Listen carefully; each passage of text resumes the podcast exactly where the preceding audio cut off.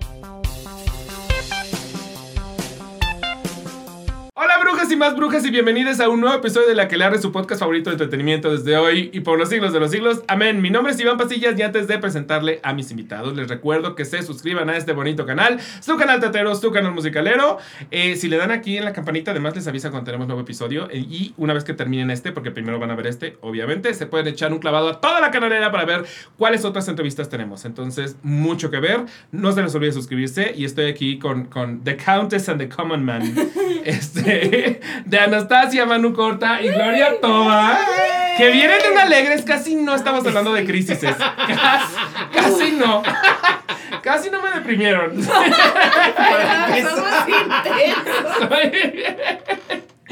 Bien Y todo porque empezamos a hablar de electro, de electrodomésticos. Es que ya, ya hay un punto. Ya hay un punto. Pero lo bueno es que ya podemos cambiar de tema. Por favor, por favor. Anastasia. Porque son mi pareja favorita, Anastasia. Son la cosa más divertida del mundo. Juntos que Javier no te escuche. Ni Mariana. ¿Saben qué? A, ellos ya se les dio un hashtag. A ellos ya se les dio un hashtag. Ya no se pueden quejar. O sea, ya tienen su propio hashtag. Ya. Dimania. Hashtag Dimania. amamos mucho Dimania. Ay, sí. Entonces ya, se les regaló su hashtag. Ya puedo decir que ustedes son mi pareja favorita. Porque me la paso muy bien. ¿Saben qué pasa? Igual y también tiene que ver con lo siguiente. Yo no soy forzosamente un romántico, sino un, un una, una, persona que busca diversión. De pura casualidad no he oído hablar del enneagrama. Ay, sí, espérate. A ver, cuéntame. El enneagrama es una cosa rarísima que lo, lo voy a explicar. Seguramente gente que me está escuchando que sí sabe el enneagrama iba a pensar como, este petado está arruinando, arruinando la teoría por completo. Pero es como, hay de acuerdo al enneagrama hay nueve personalidades. Sí. Y entonces como que tú tienes una de las nueve y además como que estás recargado en dos alas. La personalidad 7 en específico, que es con la que yo me identifico, tiene que ver con gente que se la vive en felicidad, alegría y que no quiere pensamientos oscuros. O sea, que es como todo lo que suene a oscuridad, como que haces, mm, no, no, gracias, mejor no voy a voltear aquí, voy a voltear allá. Entonces creo que esto que ustedes representan en Anastasia es perfecto para las personalidades 7. Muy bien. que no somos forzosamente las románticas. O sea, está muy, está muy linda Dimitri y Ania, pero al final del día es como, no, yo quiero reírme. Porque soy un 7 del enneagrama. Ya luego que se besen. o sea, ya luego que se besen. O sea, está para besarse, pero. Y aparte siento que tienen como números que, que levantan mucho la, la, la, escena en términos de energía y como de lo mucho que, que hacen. Entonces, a mí me parecen padrísimos. Ay, muchas gracias. Quiero hablar de Anastasia porque quiero hablar de, de, de muchas cosas, pero voy a empezar así por literal el principio, que es cómo llega Anastasia. Ah, qué bueno, yo dije. Y tu mi nacimiento. Mira, ya viene mi cumpleaños. Era un esperma. Anastasia, ¿Cómo llegamos? Así, pues, se hizo casting otra vez, cosa que nos sorprendió muchísimo. Y... Sorprendió muchísimo, sí, sí, sí, sí, sí, sorprendió muchísimo. Y entonces, pues se nos mandó el material, lo ensayamos, empezamos a ir al casting, después se incorporaron los que habían estado en el elenco anterior. Y la verdad es que, no sé en tu caso, pero yo no tenía muchas esperanzas de quedar. Sí, no. Entonces fue un proceso muy amoroso, fue un proceso muy padre con la directora Carlene, que tiene un ojo como clínico para estar buscando algo en la gente especial. Y, y, yo siempre he pensado que se necesita de mucho talento porque no solamente es que, que cantes bonito, que actúes bonito, que des el personaje, sino que ellos se tienen que imaginar la química que vas a tener con los demás. Claro. claro. y ellos lo lograban porque llegábamos hasta el final, pues hasta el último día estuvimos tú y yo juntos. Sí, sí, sí, sí. Sí, en mi caso igual, o sea, realmente de hecho eh, lo voy a hacer público. Porque, porque, Cuidado. No, no, esto que lo escuche Flora Acevedo. Este, ella es la culpable de que yo haya audicionado, porque no, yo no iba a audicionar, o sea, yo vi la convocatoria y honestamente dije, pues no hay nada. Ningún personaje me queda, claro. y me dijo, chica, ve el musical primero, date la oportunidad de ver el musical. Hay un personaje que creo que te puede funcionar, se llama Lily, y hay Lilies jóvenes. Digo, no es como que también, ¿no? Pero sí, dije, ok. Entonces empecé a buscar el material, empecé a ver a Lily y la verdad es que me enamoré en el segundo uno. O sea, cuando vi Tierra del Ayer con Caroline O'Connor y cuando investigué aparte, porque yo hice clic, dije, esta mujer yo la conozco, ¿dónde más la he visto? Chicago hizo Velma Kelly o en Londres y luego hizo Anything Anita en West. Side Story. O sea, sí, encontré varias cosas. Dije, es la línea de personajes que a mí me que te gustan. gustan, claro. Dije, maldita sea. Voy a audicionar, ¿no? Y, y ya, igual, de, de la misma manera, ah, nos mandaron material, estuvimos trabajando. Y fue un momento en el que, pues no sé, Carlín, porque estábamos con parejas diferentes. Sí, yo todo el tiempo, todo el proceso estuve con otras parejas. Y Gloria todo el proceso o sea, fue con como de parejas. Bachelor, como que los fueron Sí. moviendo sí, hasta que se dieron la rosa mutuamente. Y de hecho yo, yo Literal. literal le di una rosa en el último casting. Fue de Bachelor, ok. Sí, pero fue muy extraño. Hubo un momento, yo, o sea, yo recuerdo que yo entré a mi audición con mi otra pareja y, y fue como, Gloria, te puedes quedar y de repente veo a Manu entrar, lo cual fue como... Ay, lo porque- conozco. Claro, porque aparte, pues, el personaje que hacía en Aladdin tenía conexión con él también. Éramos o sea, era, también. era la parejita ¿En serio? también. Sí. Sí. Se supone que Babcock era pareja de una de las attendants de... Que se las ligan en Aventura Extrema. Ah. En la escena del spa que no terminó Es Estaba yo pensando en la gitana y yo, la No. gitana y Babcock. No, los ¿Quién los viera? Podría ser. Ah. Chis- chismes de la de lo que salió en la revista TV Notas. Sí, de la sí, neta. tal cual, una grava. Una grava. Sí. Viejísimo. Bueno, y entonces me, me pareció como muy interesante y tuvimos una química, no sé qué sea, que lo vimos, o sea, lo sentimos con ellos, o sea, empezaron a reírse, no, da, o sea, pero era una cosa como, oh, parece que les gustamos. Y, y nada, pues ya de ahí fue confiar al último proceso. Además, estábamos enfermos todos. Ay, sí, no. Todos no. teníamos laringitis, todos estábamos... Faringitis, COVID, Eh, de eh, todo. a las 8 de la mañana en el teatro, pero en la noche función, o sea, una cosa Ay, súper canta. Tierra de la Hiera a esa hora. Sí, o sí, sí, sí, sea, sí. A las 8 de la mañana fue prohibido cantar. prohibido. Sí. Prohibido, punto. Pero bueno. Si te hago Pero cuando entramos hermana, hicimos Santa. clic, hicimos un clic que Sí, se siente. Y eso fue maravilloso. Pero acabas de decir algo muy cierto, que es que en realidad Lily y Vlad, uno los pensaría como, no, pues no quedo porque es gente mayor. No, y porque la convocatoria decía, ¿no? No, normalmente yo sé que a lo mejor uno puede aparentar cierta edad, pero no recuerdo cuál era la edad. La sentía muy lejana. Dije, bueno, Pero bueno, Pero- también es cierto que los caracterizan y los transforman. sí. Y sí vemos a gente de Que la son edad señoras. en el escenario. vemos a señor. Sí, pienso como Van Electra. Sus pláticas son sobre lavadoras, sí. Y crisis. ¿ves? Crisis Y de que- edad. o sea, ustedes se ven así de caracterizados y es como, "Mm, totalmente, sí, ya sé cómo me voy a ver en 10 años. O Yo creo que sí. Sí. Yo me vi. o sea, te veo así de, pues, sí, O sea, sí, no quiero, quiero ser esta persona. Generalmente yo no soy de usar barba, pero los Oh, personajes que me han tocado son barbones, Barbudo, entonces pues, sí. En mi cabeza eres barba. Totalmente, así. Sí, sí, sí. Pero si me rasuro me quito mucho la edad. Claro. Entonces como que la barba me da carácter. Sí. Yo me Ah. acabo de enterar del color de tus ojos, de hecho. ¿A poco?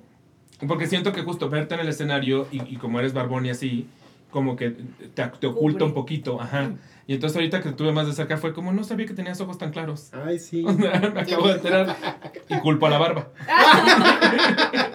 Sí, 100%, sí, qué chistoso. Ok, Sí. y tú sí te, te ves como... Yo me vi la, con la peluca y dije, soy mi abuela. ¡Ah! Te juro. O sea, ella siempre ha tenido el pelo así cortito. Y dije, wow, soy mi abuela. Y de hecho, le mandé una foto a mi mamá.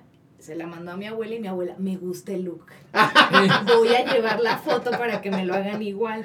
Sí, A por ese, favor. a ese punto. Ay, sí, estaría muy lindo. Sí, él todo patito, todo, y los chinos, ese es su estilo. Entonces sí, Ahora, ¿sabes qué estoy pensando? Que tiene una cierta lógica que Lily al final del día pueda ser más joven porque hace muchas cosas que tal vez una persona más grande claro. ya sería o peligroso o muy cansado o no, o sea, estar trepando muebles. Sí. Pues sí, así como una persona de 50 no me la imagino como, bueno, sáltale ahí, sáltale, Claro. ándale. Sí. Pero fíjate cómo es tan, tan inteligente de parte de nuestros directores que todo también iba siendo determinado por otras cosas. O sea, yo también vi a Iracema y dije, pues Iracema es más joven que, el person que lo que el personaje necesita a lo mejor. Y sí dije, wow, si ella queda, pues tengo, Tengo tengo oportunidad. chance, claro. Y Mariana también, o sea, es más chiquita, o sea, como que todo embonó de una manera muy extraña. Sí, estoy de acuerdo, estoy de acuerdo. Además, si te pones a pensar, Dimitri y Anastasia deben tener alrededor de 20 años. Pon tú que 20 Sí. Ania, 22 Dimitri, ¿no? Vlad tiene entre 10 y 15 años más que él. Entonces, en realidad no sería tan grande. Ya es de mi edad y yo lo veía como un señor. Sí. Pero en esa época se veían más viejos también. En esa época claro. estaban más acabados y habían vivido una revolución. Sí, Sí. sí, sí, es cierto. O sea, al final del día, pues sí te avejenta la, el hambre. Sí. Y eso, y eso creo que le da carácter al personaje. Por eso siempre han sido señores como cincuentones o cuarentones, ¿no? Sí. Pero ellos nos ayudaron en el proceso de la actuación en, el- en que nunca sentimos que estábamos haciendo una caricatura. No, no se siente en absoluto. Todas las En absoluto. indicaciones eran muy naturales y nunca era, hazse más viejito. Sí, no. no, sí, no. O sea, No. siempre era por lo emocional, por el trabajo, por el cansancio, por lo, lo- todo lo que estaba pasando en la escena. Y en el caso de Vlad, yo me, me basé mucho en la película animada porque siento que es un personaje muy cálido y muy tierno ahí. Creo que en el teatro lo volvieron un poco más frío. Sí. Entonces como que quise retomar ese, esa calidez y ese paternalismo que tiene en la película, uniéndolo a lo de la obra de teatro y salió el Vlad que estoy haciendo. Tú sí creciste con la película. Sí, claro. Sí, porque creo que a ti ya tal vez no te tocó tanto. Sí, recuerdo. Es que. Has de estado muy era- niña. Yo sí, soy del pero no era 83. mi favorita, honestamente. No, la porque mía no tampoco. me sentía tan identificada. O sea, ponme. Sí, ¿De y qué aparte hablas? es ¿Qué un poquito del- de, la misma era de esas princesas. Exacto. Entonces era fue la la- competencia. Era la se la competencia, exacto, exacto, yo era. Pocahontas o Mulan. No, Sí, no sí, me sí, llamaba sí, tanto sí. la atención la pelirrojita. O sea, o sea no, no me sentía tan Pero identificada. lo cantaba Talía. Pero lo cantaba Talía. Pero siento que a esa edad yo no sabía la que lo cantaba Talía. No, o sea, yo solo vi una persona Yo cantando. sí, sí. No, pasa, claro. O sea, ya tú sabías el pujito, el pujito Claro. Talía.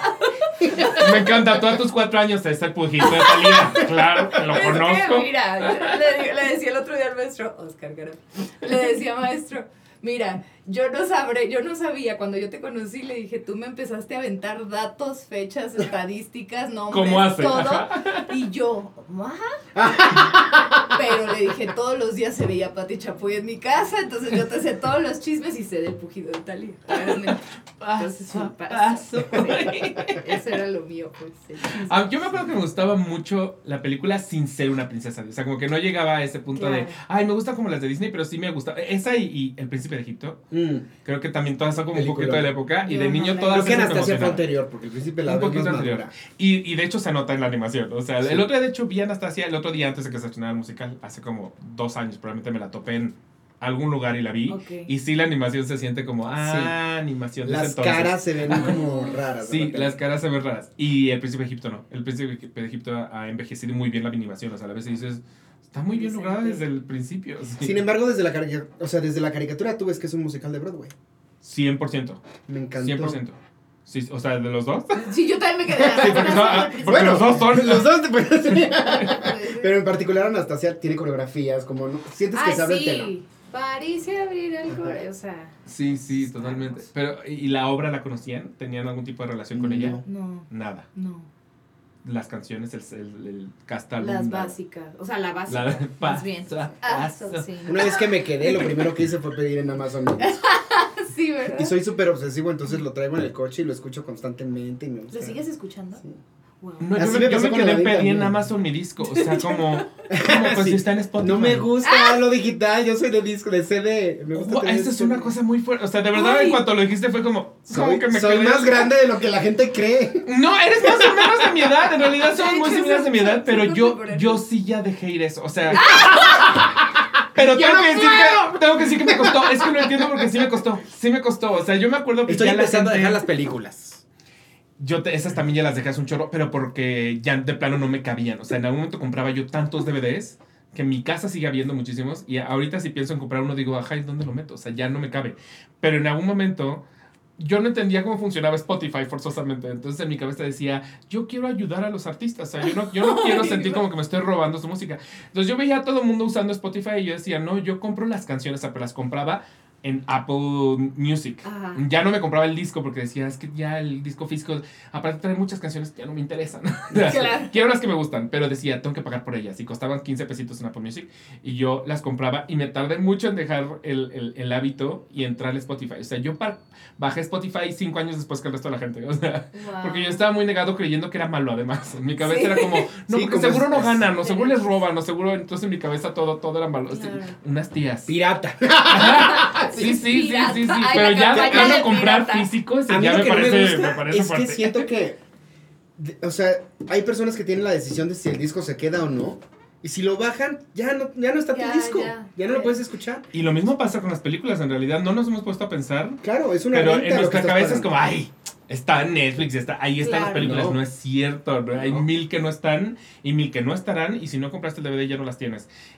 Pero tengo una gran duda de dónde lo escuchas, porque yo compré el disco de los últimos cinco años que grabaron aquí en México, ahí en. Seriego, y me llegó mi bonito disco en físico. No tengo dónde escucharlo porque Claro. yo creí, dije, lo voy a escuchar en mi compu. Mi compu ya no tiene chingadera, mi coche ya no tiene. A mi ya no, o A mi compu ya le compré un adaptador. Sí, que ah, comprar tienes que echarle Y ganas. en el coche tengo eh, estéreo con disco. Y de hecho, Dijiste estéreo. Quiero Estéreo, ajá, dijiste estéreo. Sí, sí, sí. quiero tener el estéreo con el disco toda la vida. Wow. ¿Y qué otros Está escuchas? ¿Qué otros padre. tienes así en el coche? Ahorita traigo, ay, qué curioso. Traigo mentiras y así traigo, físico. sí, mentiras y, y además firmado por el elenco original. No. Oh, wow. Fue una firma de autógrafo, me volvió loco, así. sí.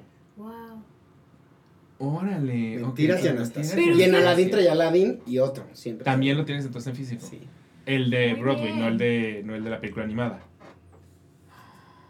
¿Y tú Mira, qué? yo no sabía. Si yo me meto a tu Spotify, ¿qué, qué voy a encontrar? Música Meditación. hippie.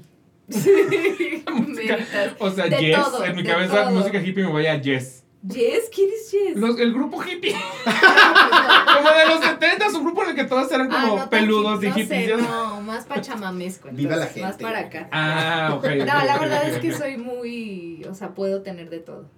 Musicales, puedo tener banda, puedo tener pop, puedo tener salsas, o sea, de, de lo que se me ocurre. O sea, una mezcla así. Soy una Vedette. mezcla muy...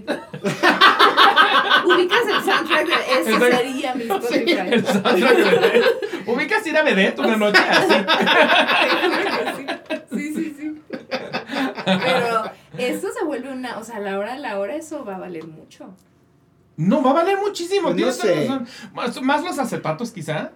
Pero tener un Es disco firmado regresa. por elenco de mentiras original. ¿Eso quién lo tiene? De verdad, ¿quién lo tiene? Sí. Igual me pasaba con los programas de mano. Yo coleccionaba todos los programas de mano. los programas de mano. Y ahora ya lo dejé de hacer porque Pero casi ¿de no voy al teatro ahora.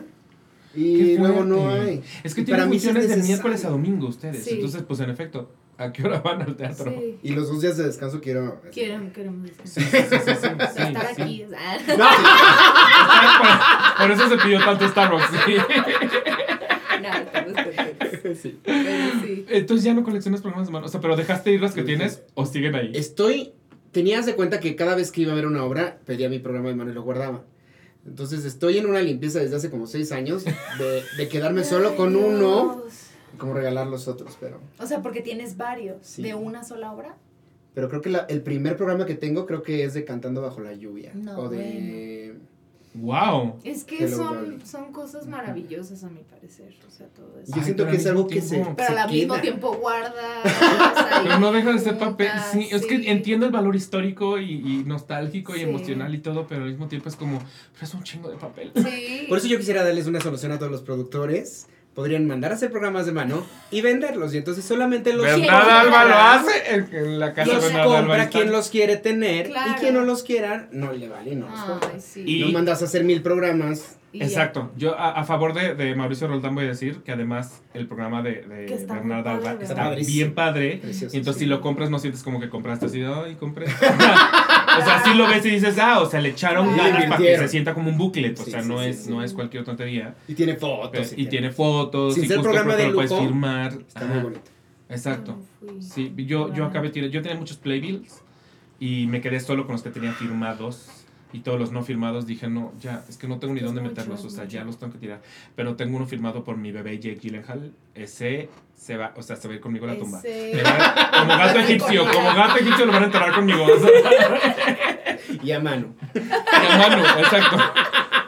A mano y a mí. Es que, oye, cosa, aparte no sabes lo que fue conseguir el autógrafo de. Jake Gyllenhaal porque fue un pedo. o sea, Todos ahí. fui a la- es que fui a la penúltima función y saliendo no logré que me lo firmara. Ok. Porque había demasiada gente. Lo perseguí. Lo perse- En el momento que había trepado en el, en el toldo de su coche, en el cofre de su coche sin querer, porque la gente empezó a empujar tanto que yo acabé trepado ahí, entonces me bajaron. Fue, fue muy vergonzoso por todos lados.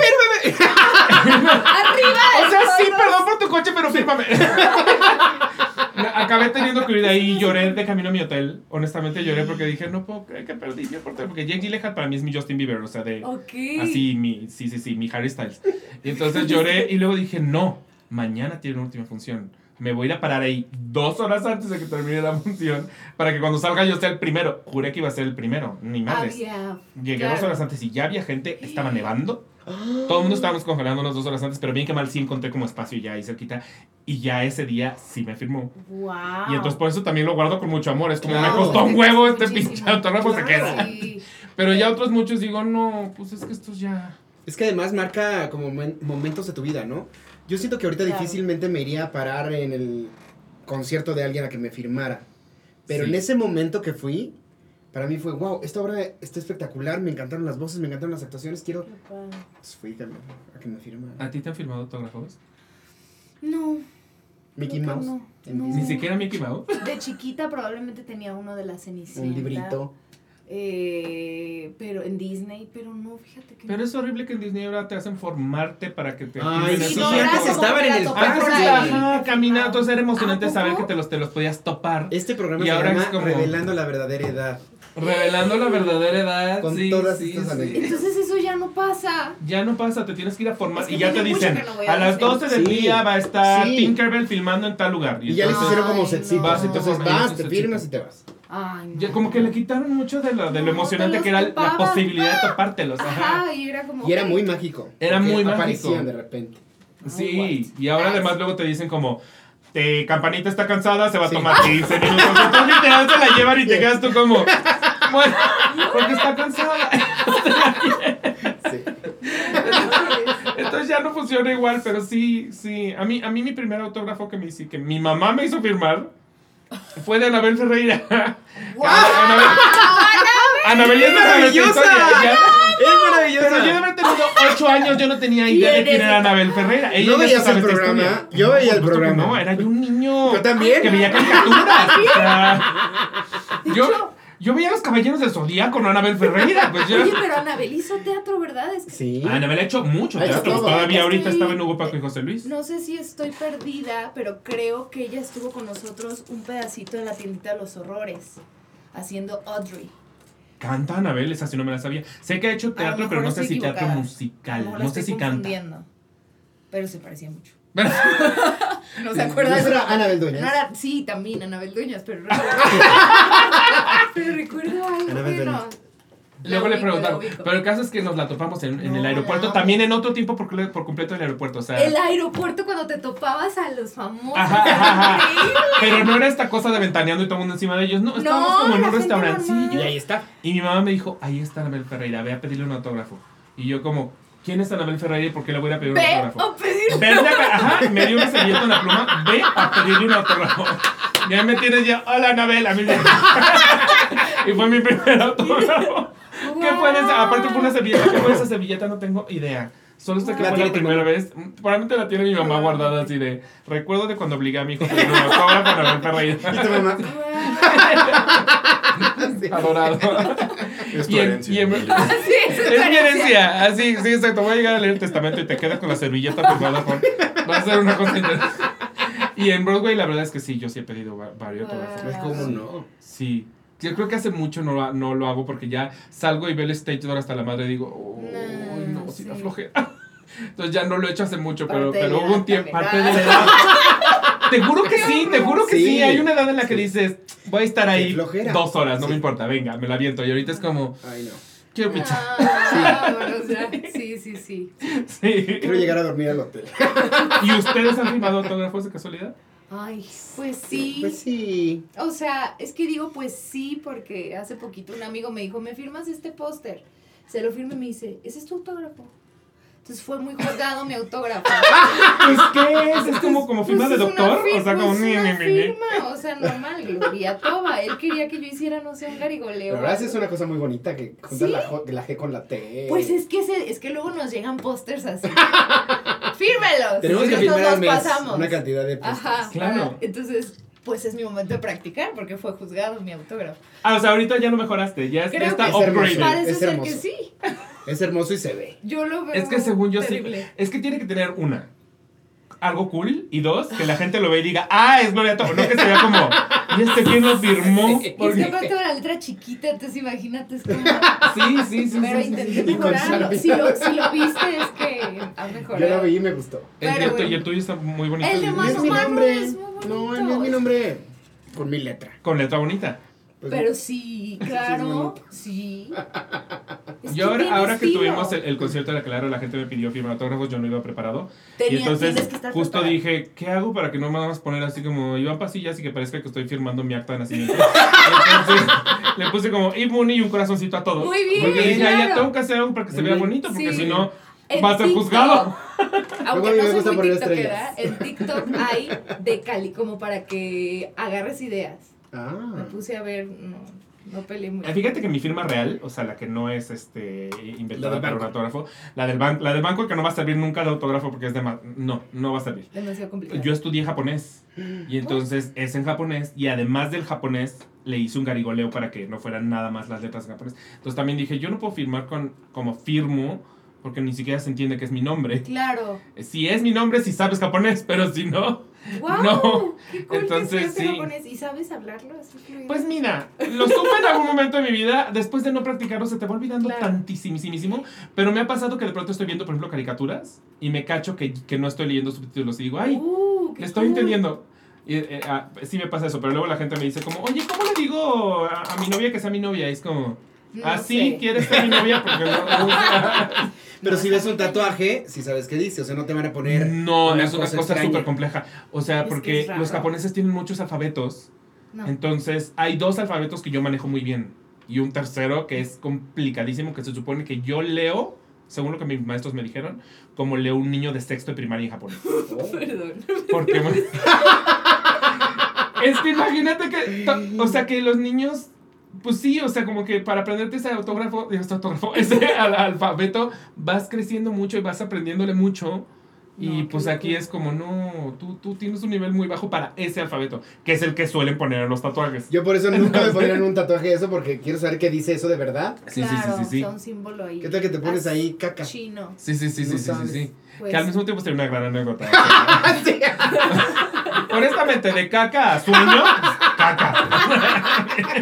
Total. ¿Qué pasa? Oigan, ya me super divagué, pero quiero saber. Quiero saber, quiero saber cómo fue trabajar con la gente de Broadway de Anastasia. Híjole. No, no hay palabras. O sea, estamos súper afortunados por esa ex- experiencia así real. O sea, no había para dónde hacerse. Bueno, tu- no tuvimos desafortunadamente la oportunidad de trabajar con la coreógrafa, con Peggy, porque falleció justo este año, a inicio. Ella iba a venir. Ella iba a venir, es la coreógrafa original. Sí, ¿verdad? Sí, estoy en lo correcto. Pero Denise también como coreógrafa asociada. Era su mano derecha, ella. o sea, los tres, no sé, es que Y fueron muy amorosos y muy es- exigentes. Muy Suena- exigente. suena Suena que son forzosamente exigentes. Sí. O sea, Pero nunca sentimos una presión de, ah, no vamos a llegar. Como que todo el tiempo estuvieron relajados. sí, Eh, desde la primera semana de ensayos los vimos con actitud de, vamos a llegar y vamos a llegar bien al estreno. Porque además se avanzó muy rápido. Yo no sé si ellos no, que- bueno, no sé con qué pensaban que iban a venir a trabajar, pero se veía que, se veía que tenían como mucha sorpresa de qué padre trabajan en México, eh, qué padre está esta empresa, qué padre organiza todo, qué padre los actores, lo preparados que están. A mí lo que más me cuesta trabajo es el baile y curiosamente aquí con lo que yo batallé fue con el canto. porque el Bernard, el director Oh, musical, Dios. sacaba su Alemán. partitura. sí, sacaba su partitura. Bueno, desde el primer día. Desde Pon tú que tú llegas día. aquí, ¿no? Sí, sí, y él sí. saca su partitura y te dice, Y ok, sacas tú tu go. partitura. Y tú. Y yo, "Eh, pero No, cuéntamela. No te vas a decir pero como yo soy un obsesivo, ya ves Sí, allá sí, las sí, canciones. sí, claro. Entonces yo, ah, claro. Y pum, pum, pum, pum, pum. Y. Ok, otra Aquí vez. no estás cantando lo que es, aquí esta nota no es, aquí esta nota por supuesto que no. Mira que para allá me iba a ir justamente porque, porque hablabas de que, de que agarraste un poquito más del Vlad de la película que el del musical, que es más frío. Pero justamente mi duda es, cuando vienen a montarla de, de franquicia, Ajá. ¿qué tanto te permiten salirte y pintar afuera de la raya? O sea, Ah, no, aquí Uy, fue al contrario. sí. Aquí me decía, eh, sobre todo Bernard, me decía, deja de escuchar el disco, deja de ver videos en YouTube de la producción de. España, del Broadway, de donde sea, porque queremos ver el Vlad de Manu, porque a ti se te contrató por ser tú. Y yo le decía, es que yo soy tenor y me quedan muy bajas las canciones, entonces me Sí. Y me decía, ¿se te contrató? No, me dijo, se te contrató porque creemos que tienes la capacidad de hacerlo. Sí. Entonces hazlo. Si de plano vemos que hay alguna nota que no das, te la vamos a cambiar. Mm. Pero tú haz lo que se te está pidiendo. Inclusive había partes como en la parte de El Noble. Yo le decía, El Noble. Y no, no, no, no, no. Es abajo, no sé qué. O sea, me corregía todo el tiempo. Y, y él me decía, quiero ver tu Vlad. Porque en cada parte del mundo a donde vamos, nos gusta que los actores, los actores construyan a partir de ellos mismos. Sí. Y eso enriqueció todo, porque ya tenía yo lo que había visto en la película, lo que había visto en el musical, y después fue como olvidarme un poco de todo y empezar a hacerlo como lo haría yo, con la dirección de ellos, y se empezó a crear una mezcla que ni cuenta me di cuando ya se creó el personaje. claro. Sí. Pero musicalmente hablando, por ejemplo, si no es como de, le voy a meter un riff aquí. Ah, no. no, tampoco. Y además te decía, este, no sé qué grabaciones hayas escuchado, pero eso está mal. No, eso no existe, para. No, partitura, partitura, partitura. Partitura, partitura, claro. Sí, pero sí fue como Muy, muy estricto. nota por nota por nota. Y además él se echaba las corridas con la partitura y terminaba la corrida y decía, ok, tú, en esta nota la diste mal, tú, en esta nota no sé qué, esta no es la que canción". tiene un oído así de... impresionante. Y Entonces fue sí, eso algo que nos hizo, pues, avanzar a pasos muy, muy rápidos. Porque aparte últimamente ya estamos montando en un mes las obras. Eso me parece Cuando una antes eran dos meses. Sí, sí, sí, sí, sí, sí, sí, sí. Mínimo. En Cats nos aventamos incluso hasta tres. O sea, entonces Sí. ya tienen un manejo. O sea, pero como dice Manu, realmente se sentía que ellos estaban seguros. Entonces nosotros como que íbamos avanzando sin duda. O sea, obviamente había un proceso también de repente de, híjole, no estoy cachando esta indicación o no me, no me estoy sintiendo cómodo, ¿qué está pasando? Pero ellos era, ah, lo vas a tener. Sí, pues, Sí. sí. Pero en el fondo había, tú puedes, o sea, ese amor estricto. Sí, y- Nunca sí, hubo un comentario de- Sí, no como un comentario de alguien de, ¿por qué te escogimos? O sea, al contrario. No. Uy, eso hubiera sido horrible.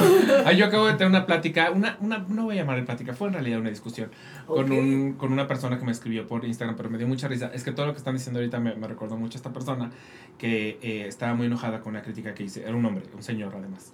Eh, porque decía, no puedo creer que, que estés hablando de gente que desafina. Cuando todo mundo desafina en el teatro. Es normal, la gente sale a desafinar. Son partituras muy complicadas y por lo tanto es obvio que no las van a cantar bien. ¿Quién sí las canta bien? Y yo pensando como, casi todo mundo. Porque pues todo mundo lo trabaja, o sea... Pues Sí, entiendo Sí. que, lo, que tiene toda la razón en cuanto las, las partituras son difíciles, las armonías son difíciles. Y hay cierta Sí. libertad. Y hay cierta- Y hay cierta libertad, pero, Pero pero en general, en realidad, nadie sale con el propósito de, a desafinar. desafinar, Claro, claro. Y en alguna parte también me, eh, me- me dijo algo del aire.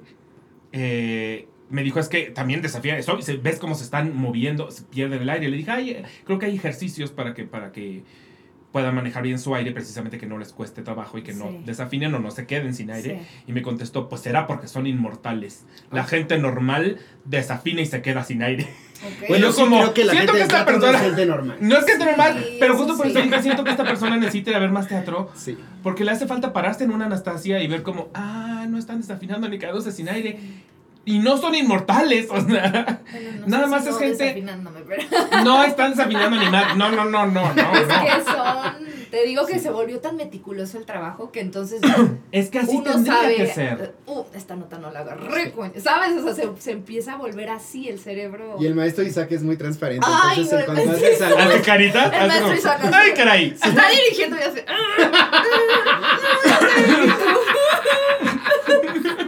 Para quien pueda ir a verlo y pueda presenciarlo. Es maravilloso. En realidad creo que es ustedes son los únicos que ven su cara. Nosotros solo vemos su cabecita, entonces Pero- su cabecita no te dice nada, pero igual de frente está. Sí.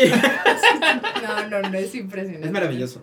Y además es impresionante que si tú empiezas a dar una nota una o dos o tres veces mal, a la semana siguiente ya tienes un ensayo con él para corregir. Claro, Claro, es que ese, era mi entero punto, que es como, no es que no pase, es que se trabaja. sí. Y justamente, o sea, yo pienso en, en- en tu número, en el que vas, estás en chinga. Sí, por eso te digo, No no, debe ser desafines, Claro, Pero- no debe ser fácil, Pero, pero hay dos cosas. Una, no se nota que, que, que no sea fácil, porque creo que el punto del actor de pronto es, yo tengo que vivir la fantasía de esto está pasando en tiempo real, claro. ¿no? Entonces, si estoy viendo al actor batallándole, como que te saca un poquito de la fantasía, porque Sí. ya lo estoy viendo trabajar.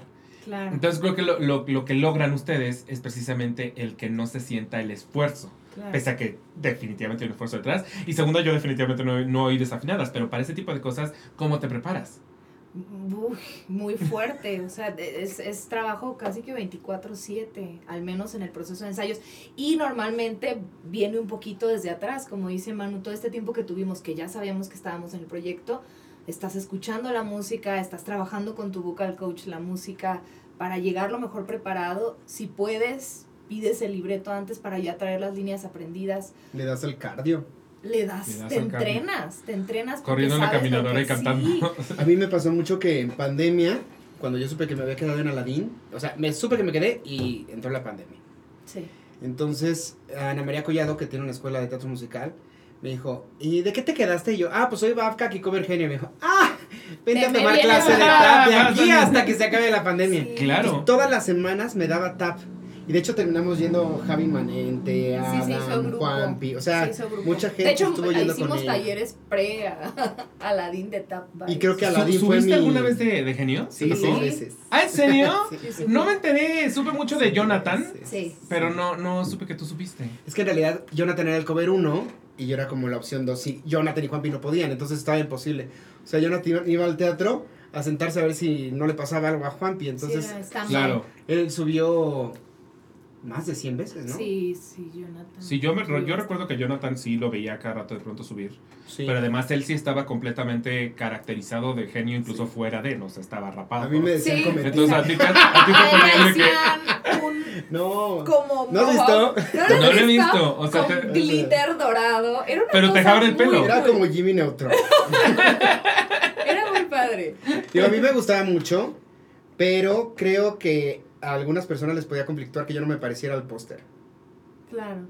Esto a mí se me hace una cosa rarísima eso. O sea, es como, pues al final del día, el genio es el genio. O sea, Pero tú lo, el tú genio, lo ¿no? dices desde un punto de vista de alguien que ve ¡ay, me parece muy cool! Ay, Me parece, muy- es un pompadour. Me Ah. Sí, Sí. me fascina. Me parece muy bien logrado, sí. Me hubiera gustado. Ay, A ver si se ve algo, pero... sí. Sí, puedo entender eso que es como punto de vista de la gente que ve teatro, pero al mismo tiempo es parte de educar a la gente que no Claro, ve teatro Claro. a no siempre vas a ver al actor que quieres, no siempre la persona del póster se va a parecer, o sea, de o no siempre se van a parecer a lo que tienes tú en la cabeza que debería de ser el, personaje, porque de ahí también, por ejemplo, nace mucho racismo, Dios sabe, o sea. Claro. que es como, ¿cómo Glinda va a ser negra? ¿Cómo Christine va a ser negra? Es como, Siéntate y vela. ¿importa? ¿Por qué va a importar? O sea, ¿en qué momento Glinda canta, soy súper blanca? O sea, ¿qué importa? Sí, es un Entonces, tema. y es tiene mucho que ver con, con nuestra percepción de, pero yo creo que sí es cosa de, de un poquito Educar. educar. Falta mucho, pero... Falta mucho, pero... Pero yo creo que sí hay un camino. O sea, yo creo que esta apertura, sobre todo de, de la gente que escoge a los casts, Sí, de elegir gente diversa, es lo que a mí me ha dado mucho trabajo ahora. claro. Claro. Como que mucho tiempo yo sentí, ay, es que soy el gordito chaparrito y no me contratan en ningún lado, ¿no? Y con el tiempo he llegado a ver que ya no importa tanto. ¿No? Aunque para ciertos papeles, pues a ver si yo quiero ser fiero, pues van a decir, oye, hijo, ya te pasaste como 20 años y otros 20 kilos. hay, hay ciertos papeles que po- podrían estar más perfilados que otros. O sea, a mí, por ejemplo, me, me, me emocionaba mucho que Olaf en, en Frozen fuera mujer. Sí. Y yo, de hecho, eh, me acuerdo que cuando hice el Fantasy Cast de Aladdin, pensando precisamente en esa Olaf, yo dije, el genio estaría bien chistoso que fuera Michelle Rodríguez. Claro, O sea, porque sí, era se- como- sí se habló. o sea, Porque sí, puede sí, ser sí, Michelle Rodríguez, da igual. O sea, Hay, una, hay un motivo por el cual no dejan que sea una mujer. que es Y es que se supone que no la no sé. relación romántica es entre Aladín y Jazmín. Pero hay una relación de amor entre el genio y Aladín, que es una Mm. relación de amor-amistad. Sí, sí, sí, si un tú la transformas en mujer, ya hay un conflicto porque se vuelve como un triángulo mira. amoroso. Pero en realidad, ajá, o sea, sí, justo. Pero cuando yo, por ejemplo, veo, veo una actriz haciendo de Olaf, no pienso Olaf es mujer. Sigo pensando en Olaf Claro. un hombre. Sí. Solo la está actuando una mujer. Yo creo que el genio no tiene es- sexo en realidad. Eh, y era lo que estaba pensando. El genio, el genio es una cosa, o sea, es un Un malo. ente mágico. Es un sí. ente. Entonces, en Probablemente fue humano alguna vez y es un castigo lo que está pagando. Ay, qué, qué interesante manera de ver.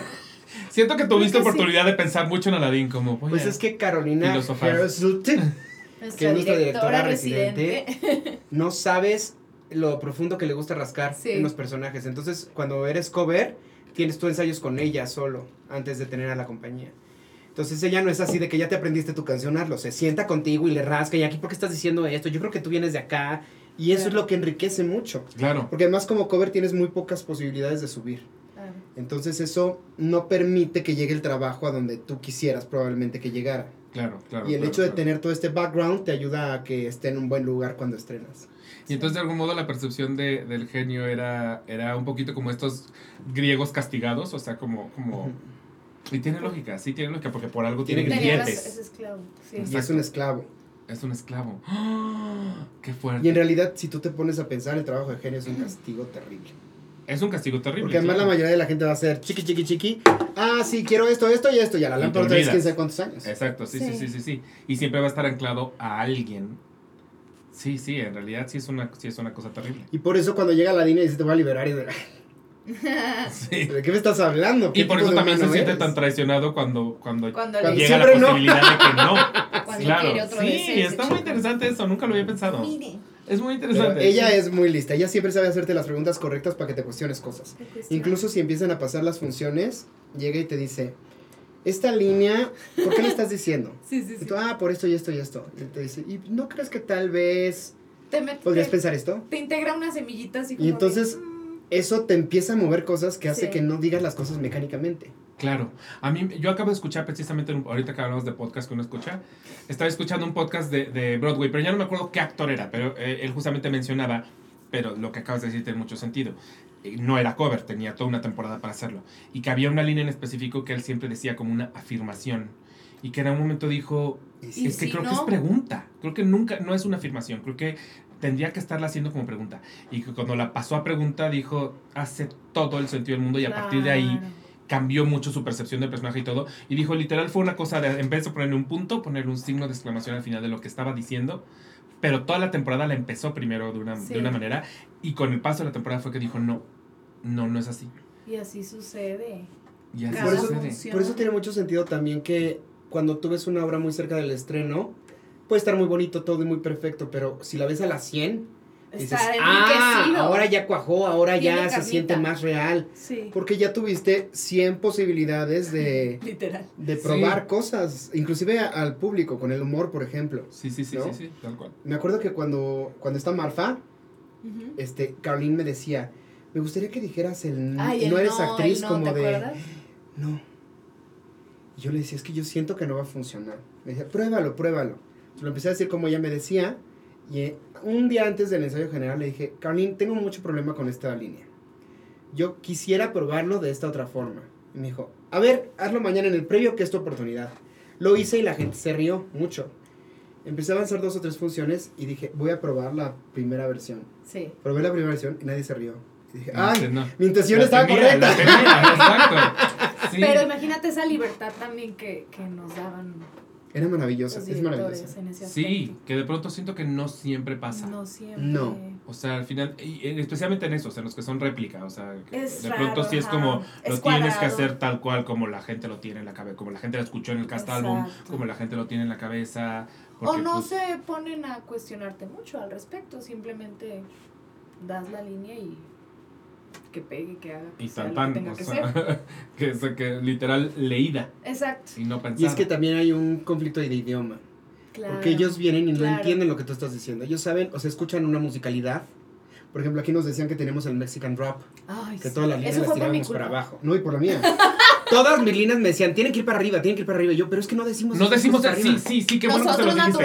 Sin embargo- así. Dije, Manuel, déjate, da- sí, date la oportunidad de que ellos construyan al personaje. Y todas las líneas que me dijeron que hiciera para arriba, las hago para arriba en el show y funcionan. Sí. Es una cosa muy extraña. Ya, pero hay veces que no, o sea, yo siento, y, y es muy notorio, o sea, cuando tú vas a ver obras o incluso películas como más infantiles o musicales, es muy normal, por ejemplo, incluso que las actrices hablen como Super Nasali, que están como, que suenan así, y en inglés funciona, funciona bien. O sea, es como un arquetipo que, que, que Y ubicamos porque también ahí tienen la voz, ¿eh? Y de tienen la voz. manera. Sí. y le entramos perfectamente a esta Minnie Mouse que está hablando, Sí. y cuando en español se les ocurre hacer eso, se siente como, ay, ay, ay, ay, déjame hacerme eso, déjame, o sea, de inmediato se siente el golpe, o sea, Sí. no no se siente natural y aparte no, no funciona. O sea, entonces sí es chistoso que, que lo que auditivamente a ellos les suena bien, de pronto acá un hispanohablante lo sentimos como, esta persona está fakeándome todo. Sí. Entonces sí, sí debe ser ahí una mezcla entre lo que ustedes Sí. pueden otorgar y lo que ellos dicen funciona. Porque al final del día, pues ustedes conocen como lo que nos hace reír a nosotros, Claro. lo que nosotros escuchamos y decimos suena bien, y ellos conocen lo que funciona para el show. Me acordé de otra cosa, de una, de una parte de una línea de Lili que decía, claro, todos los rusos blancos de París. Y realmente tiene una connotación histórica, Claro. ¿no? Pero en- justamente recuerdo que esa vez estábamos platicando y Carolina dijo, pero no lo van a entender aquí.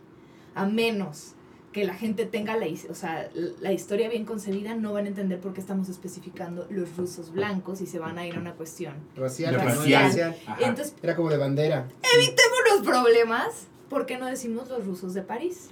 Y yo, claro, es que es lo más lógico. Y- Totalmente. Y, ahí, pero cositas así que, que pueden realmente transformar completamente el contexto de lo que estamos haciendo. Totalmente. Que, Justo hoy me pasó, o sea, hoy en la mañana me escribió un amigo eh, sobre la película esta que, que van a sacar, que está basada en un musical off-Broadway que se llama Dix. Este, Dix the Musical, creo que se llama una cosa Ok. así. Sale Megan Mullally y, Mullally y Nathan Fillion. Eh, y me dijo algo así como, este musical que va que seguro trata como de gays, ¿no? Porque es como de penes. Claro. Y yo, no, No. es- puedo, puedo entender por qué te fuiste para allá. Pero no. Porque Dick, Dick's the musical, pero en realidad es, es, es este Dick como de ojete, o sea, como de asshole. O sea, es, es ese Dick. Son Y él, ¡ah! Yo pensé que era una cosa mega gay. Y yo, no. No. Pero, pero sí pasa, o sea, exacto, como que nos vamos a la traducción primaria que tenemos en la cabeza. Dix, pues nos da risa porque la parodia que ya también lo hacen, pero Claro. en realidad es como, no, pues ya le cambiaste el contexto por completo a, a una película cuyo solamente viste su título. Exacto. Y de título dijiste, ah, es gay, sí, es gay y seguro hay penes. O sea, Sí, y es como, qué chistoso, porque pues nunca se te ocurrió pensar que, que hay otra traducción para Dix, sí. que hasta tiene más lógica con el musical, pero, pero sí pasan esas cosas. El, el, el famosísimo pelo pelo de Wicked, Claro. Sí. No me acuerdo cuál era la frase original, pero eh, la habían traducido, Era. No, no, no la traté. ¿no? En inglés. no la frase en inglés, sino la, la manera que la habían traducido En ya. México. Eh, y que cuando la empezaron a ensayar también fue de no, esto suena no. rarísimo, Sí. esto no funciona, no ta ta ta ta. Y ya no recuerdo cómo llegaron a pelo pelo, pero también fue un trabajo de es que la primera cosa que habían puesto uh, estaba ahí forzada, rara. Entonces, es una chambota en Y realidad. son muy hacer- buenos Sí. estos equipos porque no, no llegan a tu primer previo, sino que se quedan a los previos y los ven. Y en los previos no solo te están viendo a ti, están viendo cómo va a reaccionar la gente. Claro. Entonces, a nosotros nos pasó Ay, que en el pero beso, el beso no funcionaba para ellos. O sea, nosotros decíamos, está sensacional el beso. Y no, es que no. Y, y Es yo- que la gente no se ríe así Sí. como allá, o sea, tiene allá que se soltar una carcajada. Y Y- nosotros, pero es que el público, yo, yo les decía, el público mexicano no se va a No reír por un va a reír beso. por un- No, beso. al revés, de hecho hacen ah. Ay, pues sí, o sea. Y entonces, un día, no, o sea, ellos hablan de que la canción es totalmente la vida sexual de los personajes, ¿no? Entonces, todo en la canción tiene una connotación sexual. Y un día llegaron y nos dijeron, creemos que está muy sexual. Nos queremos hacer el beso más cómico. Y nosotros, ¿qué? y le metieron el split. Sí, sí, sí. Y el día que, y, o sea, probamos el split así, "Ay, vamos a probarlo. Lo metimos y entró la carcajada y hubo, hasta pararon la función para aplaudir nosotros. Ok. Claro, porque somos un público de, de comedia física. ¿Cómo? 100%. Exacto. O sea, si piensas en, en, en Mentidrags, también uno de los momentos que resulta hilarante es este en la canción de la secretaria, que en mujeres es completamente distinta y que es chistosa de por sí, pero cuando Rogelio se avienta el split, la gente enloquece. Sí, claro. Porque nos, sí, de algún modo esa, esa- no te lo esperas. no te lo, no te esperas. splits, Y la, los, splits son chistosos de entrada, sí. O sea, ver a una persona abierta de piernas siempre será chistoso. o sea. Sí. Pero además creo que sí somos público de comedia física Sí. desde siempre. O sea, Sí. Y por- eso nos distingue de, o sea, claramente por eso eh, eh, nuestra directora chocaba con eso y Carolina decía, es que creo que el humor que ellos manejan es muy diferente. es muy diferente. Tenemos que encontrar. Aquí, por ejemplo, no tenemos ni tantito humor de juego de palabras. O sea, es rarísimo. Tenemos albur, que es distinto al juego El de albur, palabras. exacto. Eh, pero el juego de palabras es una cosa que no usamos básicamente nunca. Y, Y, y el otro día estaba yo viendo, lo usan muchísimo. Lo- fui, a- fui a ver el musical de Shooked allá. Y justo salimos mi novio y yo y dijimos, nunca lo podrían traducir. Porque el 90% de los chistes son utilizar palabras para hacer sonar otras cosas Claro. a partir de la fonética de palabras. Uy, Que en México eso no hacemos nunca, ni se entiende, ni es fácil de traducir. Decíamos, este musical no es traducible. Porque los chistes justo no son físicos. Y todos giran alrededor de decir Oh. vaso cuando en realidad quiero decir no. O sea, qué curioso. y entonces es, no, eso en México no, de plano no es algo, no, no, no funcionamos de esa manera. Sí, pero fíjate que el, el- el común denominador es que todos estábamos trabajando por que el show estuviera en lo mejor, las mejores condiciones posibles. Que así tendría que ser. Directores, extranjeros, mexicanos, actores, estábamos ahí, entonces, ¿qué necesitas que haga? Y, y fue cuando recuerdo que dije, bueno, yo no soy tan propositiva, honestamente. Yo soy como muy de, guiar". sí, señor, sí, señor, ¿sí? Entonces, y, y me gusta como que me representa un reto el hacer funcionar lo que tú crees que va a funcionar. Eh, a veces no, pero en este caso dije, puedo hacer el split, lo puedo intentar. Y pegó. Y es de dijimos, ¿qué razón tenían? ¿Qué razón tenían? Y siento que además sí tienes intuición para la comedia 100%. O sea, por ejemplo, yo no sé si, si todo en el número de vedette, de, de, El Ulala. Ajá. Y te tengo un dato de eso. Si salió, si salió, de quién exactamente salió, pero es sumamente divertido, o sea, es muy chistoso. Y siento que, que mucho de ese chiste sale de ti. La canción no es chistosa en realidad, per se, la canción es una babosada. Lo chistoso es la manera en la que, en la que se juega con el momento Sí, sí, sí. y eh, lo haces muy, muy gracioso. Te tengo un dato curioso que yo no sabía y que para cuando ya eran mis últimas de funciones de vedette me dijo Oscar Carapia. Es el mismo compositor que Tierra del Ayer. ¡Oh, manches! ¡Wow! Y yo recuerdo que cuando empecé a conocer a Lili, dije, esto va muy en el mismo estilo que esta maestra de francés. Dije, me gustaría abordarlo desde ahí. Y, y fue cuando me dio ese dato, me quedé, no es cierto. ¡Wow! Te persigue. Me persigue París, me persigue Flaherty, al parecer. Y lo, aparte lo conocimos, que estuvo padre. Y le dije, creo que no me entendió, pero le dije, Y te persigo yo. y él. Ajá, ¿Qué está pasando? ¿Por French, qué me está gritando? Pero fue maravilloso cuando me enteré de eso, sí. Pues no sé, mira, la verdad es que no sé, no te, no te sabré decir de dónde viene esa parte de comedia, pero, pero creo que tiene que ver con disfrutar mucho lo que sea que estés haciendo en el momento. Pero sí se sienten ustedes conectados a, a su comedia. Sí. Es que ni siquiera se sienta que Es estamos que haciendo no comedia. siento que estoy, no siento que tengo que hacer reír al público, siento que es Estamos. Y eso nos lo decía mucho Carlin. Cualquier cosa que Ah. hagan es válida si están conectados. No, espérate que en la audición me dice, ¿tú estabas? Cuando me dice, o no. No, no, no, es que así soy. ¿Quién sabe? O sea, recuerdo que la primera vez que hice la, es- la primera vez que hicimos la escena maravillosa porque fue cuando Manu conectó, bla, bla, bla, todo esto, pero las siguientes veces recuerdo que hubo un momento en el que me dijo, deja de hacerte la chistosa, no te creo. En una audición, ¿sabes? O sea, mi moral se fue al piso. Y yo, ¿qué estoy haciendo? Y este, y eso es algo que siempre me estuvo ahí como, o que nos estuvo realmente como cuidando. Hay una línea muy delgada entre eh, la comedia y hacerte el chistoso, ¿no? Sí, totalmente. Y es, totalmente. pero de verdad es invisible casi casi esa línea. Sí, Entonces sí, sí, sí. ahí es donde nos tratamos de aferrar siempre. Por eso no se Sí. siente que estamos haciendo comedia. Estamos viviendo la realidad de estos dos personajes. lo cual resulta, pues claro, bastante chistoso. Inclusive a mí me decía siempre, es una lucha por, por eh, tenerla. Y cada vez que parece que la vas a tener, la pierdes por una idiotez que dices. Entonces, quiero ver que cada cosa que haces es un intento por rescatarla. Y nos dejaba ir, Entonces, ¿eh? eso es, es lo, Lo que que, de todo el tiempo en quiso escenario yo estoy pendiente de ella. No estoy pendiente de la gente. Claro. Pues no, Sí. es que toda la gente no existe. Exacto. O sea, ustedes aquí tienen una pared Exacto. por completo, entonces no existe la gente. Entonces, como que no te sabría decir si estamos muy conectados, me parece algo un poco lógico en cualquier quehacer teatral. Sí, No, técnicamente. Técnicamente, yo no tendría que estar pajareando a ver si, si la gente está. Pero bueno, a veces pasa. no. No, no, pasa muchísimo. lo, lo hablaba yo el otro día con, con un amigo que fui- fuimos a ver una obra y me dijo, me gustó todo, pero, pero el actor nos decía los chistes a nosotros, ¿no? O sea, como que no se los decía a sus compañeros, como que literal volteaba. Tarán, Y yo sí. un poquito sí se sentía Pero como que nos lo línea, dirigía. Sí, es esa línea muy, muy ah, delicada. Sí, sí, sí, sí. Yo sí. lo aprendí muy, muy chiquillo, yo creo, cuando empecé a hacer eh, personajes cómicos. Bueno, ni tan chiquillo porque empecé a hacer teatro muy grande, pero... eh, al principio, cuando yo intentaba hacer comedia y estaba pendiente de la gente, no No funcionaba. funciona. Claro. Porque además, si dices un chiste y la gente no se ríe, Te- empiezas a pensar Ajá. en que la gente no se está riendo, entonces Sí. algo no estoy haciendo bien, Sí. entonces voy a meterle más esto y eso arruina la comedia.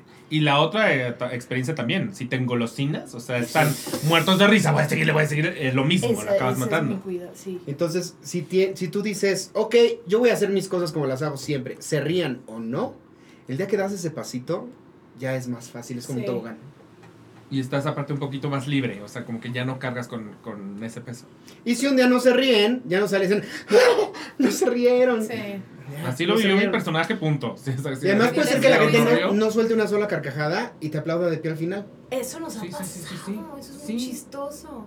Pues es que al final, en realidad, la gente no es como que está yendo a ver la obra que sale mal, o sea, no están yendo a ver a Claro. nosotros. Pues no están ahí sentados diciendo, mátame de risa, por favor. O sea, Claro, claro.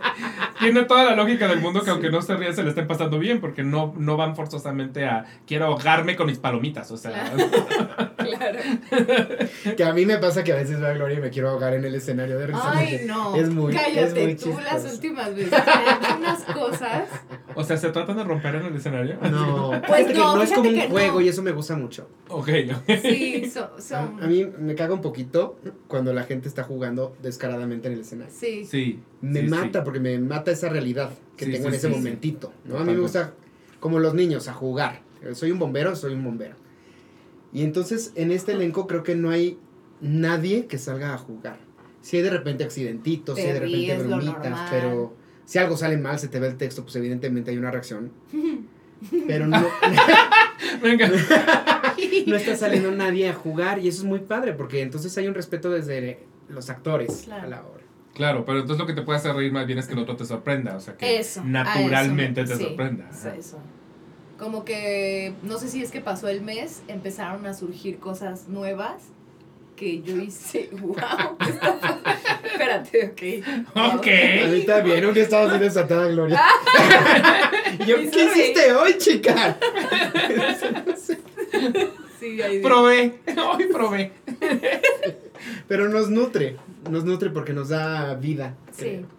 ¿Y cómo fue enfrentarse un poquito contra el dispositivo? Porque me imagino que es curioso que ustedes no están en realidad viendo mucho de lo que el público está viendo. O sea, todo, todo lo que sucede en pantallas a ustedes No tenemos no, idea. Ah, no, yo no les tengo idea. Ajá. No tenemos idea. Además, desde el escenario se ve como todo muy iluminado. Ajá, exacto. Entonces Sí. luego tú ves las fotos y dices, ay, ¿a poco sí se ve la ópera? O el ballet, ¿no? Por ejemplo, Sí. ajá, ajá, ajá. O sea, este número en realidad no tiene ni idea que el público está viendo una cosa así. No, yo apenas vi el, bueno, no apenas, pero cuando empezaron a salir todas las cosas de prensa, cuando Mariana Dávila y el, justo el meme que subiste, El meme de la torre, el meme de la torre Eiffel. ¡ay, esto sucede! Sí. O sea, No lo he visto todavía en, A mí ya me tocó ver eh, un Putin, justo ahora para las covers de Marianita, para Paula y para Roberta, me tocó ver el primer acto nada más, porque Pero entonces sí viste el Journey to the Past. Ya, ya, vi- lo vi, viste pero la ya, torre ya me lo había spoileado en, en redes sociales, pero igual no es- se Pero no se spoilea, no se spoilea, no se spoilea porque lo que, lo que es muy llamativo no es en realidad el, el- la foto, es el movimiento. El o sea, es que los árboles se transformen un poquito en Sí. la Torre Eiffel. Entonces sí será, o sea, creo que por más que sabes que va a pasar, Sí. igual no sabes cómo va a pasar. Claro, no, y la iluminación que Y la iluminación, ideal. y lo que viene acompañada con la voz de Mariana cantando Sí. perrísimo. Entonces, crean un momento, o sea, Exacto. definitivamente. Por eso Su puse el meme. ángel. Porque sí es una cosa de estas. Sí. ¿Qué acaba de pasar? Pues yo digo, algún día. Algún día la veremos. Sí, pero. Porque aparte encima de todo en ese momento ya está sea, ustedes están entre piernas y acaso pueden llegar nomás a asomarse no, así de no ver. se ve igual, No se ve. y no se ve nada, Eh, exacto. no. Pero sí, no. No tenemos No idea. tenemos idea. Y el del ballet también es precioso. Me es precioso. imagino. O sea, Es que creo que toda la obra es perfecta. sí. Quitaron una canción Quitaron una de la que está en Broadway, la de que canta en el puente Alexander. Sí, sí, sí, sí, sí, sí, sí. Y creo que fue muy buena decisión. Porque con esa canción se sentía larga. Se sentía larga. Y sin esa efecto. canción creo que Sí, fluye perfecto la obra. Aunque la canción es bella, ¿eh? claro. Me encanta. No, no, no. En, en general, la música de Anastasia es preciosa. Yo creo que es su, su más grande Ay, arma. cierto, o sí. sea, es una, es una tras otra canción, ninguna se siente como. No, no, nunca sientes que estás forzando la emoción. Porque la música solita te, Te lleva. lleva. Sí, es una música muy emocional. Es muy, es muy, muy bonito. O sea, yo amo muchos musicales que puedo aceptar que tienen unas canciones que digo, ay, esta me la puedo saltar, no me dice nada. Sí. O sea, y son musicales que amo. Y aún así digo, eh, tienen cancioncitas que. eh. Anastasia no me pasa. O sea, Anastasia puedo escucharla de principio a fin y digo, toda, no hay, no hay canción débil. O sea, y todas tienen como algo que las hace especiales. O sea, sí, eh, eh, me parece brutal, brutal la música. Y hay un fenómeno últimamente nos estamos dando cuenta, porque bueno, al menos a mí me pasa que no, no lo observaba, que se queda al final el público a escuchar a la orquesta. Hasta cerrada. que acaban de tocar. Eso no, o sea, bueno. Ya no pasa tanto. No pasa No, no, ya no pasa. Ya te urge salirte muchas veces. Y, o, o que ahora tenemos la fortuna de que sube el maestro a dar las gracias con, con nosotros, Mm. que también es como un... O sea, y eso... Cuando montaron las gracias yo sentía que eran muy largas. Decía, ay chicos, no conocen a la gente aquí en México. Ah, claro. Y están desde haciendo el pipí, ya primer público se echaron todos los aplausos que ellos calcularon, más desesperan a que toque la orquesta. Es impresionante. Sí. Es que no estás pensando en otra. es- Esto también nos hace a nosotros, señoras. Y ya no nos hace, ya no nos hace centennials. Pero las gracias se graban. Entonces, de ahí que creo que todos los musicales de un tiempo para acá piensan en su manera de hacer las gracias como un poquito un evento. Porque saben que es lo que Eso se graba sí y se sube. se graba, claro. Entonces yo creo que ya la gente no, no se está saliendo porque me quiero hacer pipí, sí, sí se quieren hacer pipí, pero al mismo tiempo están con tengo que grabar esto. Claro. Entonces como Sí, que siento verdad. que de ahí Es cuando es es que no pueden, no pueden nada más salir a hacer una, dos, tres, tan, tan. O sea, eso todavía sucede mucho en las obras de texto. Las obras de texto todavía son de eh, salen, regresan, eh, se van. Pero los musicales eh, es una Sí. thing, Es un- o sí, sea, es un- hasta estás esperando el un momentito. momento. Ajá, claro. exacto. Entonces de ahí que creo que ya no existe el, ay, estas son demasiado largas, sino, sino en realidad ya se siente como una par- un, un- un bonus track, una cosa así. Creo yo que tiene mucho que ver con qué va a subir la gente a redes. Yo estoy casi, casi seguro que Pues va por ahí. puede ser. Sí puede ser. que es Sí un puede ser. proyecto muy joven también. Y lo han probado también en joven. muchas partes del mundo. Sí, o sea, con sí. mentalidades completamente diferentes. Ahorita Totalmente. acaban de estrenar en Japón. Tokio acaba de salir. Oh. de- Me encanta que en Japón tienen cada cosa que, que uno que no se imaginaría la cantidad. realidades. La cantidad de musicales, o sea, digo, los originales de ahí que son ot- completamente ra- otra realidad, pero los importados que también nos, me da mucha risa enterarme de que ha estado en Japón y es como que chistoso que tengan Kinky Boots. O sea, es como, como que no te imaginas a los japoneses yendo a ver Kinky Boots. Pero Y- mira, sí. Y son extraordinarios. Sí, qué, qué cosa más divertida. Pero la sirenita esta que nada por todo el escenario, creo que es de allá, la que se le para el pelo como un pico. Ay, no Sí, porque eso. Dios sabe que la de Broadway era una cosa terrible, entonces... ¿En serio? la- sí, sí, la de Broadway No la, la vi. tuvieron que matar en La tres música me encanta. La música es hermosa, pero era sirenita en patines, es una cosa terrible. Entonces, ¿Qué? literal, ibas a los, ¿La a, las, a, las, a los parques y veías mejores cosas que las que se veían en la sirenita Ah. Broadway. Entonces creo que sí, no sé si fue en Japón que, que la mejoraron, pero No sé si es Corea o Japón, pero es una de la las mejora. Y también Tarzán va, va por lo mismo, o sea, Tarzán también en Broadway era un desastre y si en algún momento la vuelven a montar en algún otro lugar o algo, seguro harán algo mejor logrado. Y Hércules a ti no te tocó verla. Es que Hércules todavía no estrena realmente, o sea, Ay, yo todas... Yo con tengo mucho miedo por porque lo quieren hacer mucho como teatro griego y siento que Hércules es más show de Broadway. Ay, yo siento que sí me gusta la idea de que sea teatro griego, pero la Yo cosa es que en realidad la están probando. O sea, siento que lo que están haciendo es como, vamos a probar por aquí, vamos a probar por acá, y que faltan años para que realmente veamos ya la, la Wow. Hércules que ellos quieren que veamos. Ahorita ha sido como probadita, probadita, vamos a ver qué funciona. Estoy muy ansiosa Pero- por eso, no sé. Es, es otra Es que es que- perfecta, que la ves y dices, esto tiene que ser ya un show. O sea, de por qué no está, no existe ya el show de. Sí. Es que yo siento que, aunque mi, mi proceso para entrar al teatro musical fue ya mucho más grande, que ya vi musicales ya mucho más grande, creo que Hércules fue mi primer acercamiento a decir, ¡Wow! Música. Y me ponía, y ahora voy a cantar la de esta musa. Y ahora voy a hacer, ¿sabes? O sea, es, es- tiene mucho poder esa película y Sí. siento que podría ser un gran éxito, pero pues... Y en el crucero hicieron un- una prueba también, un show de Hércules, en que la, la musa gordita era hombre.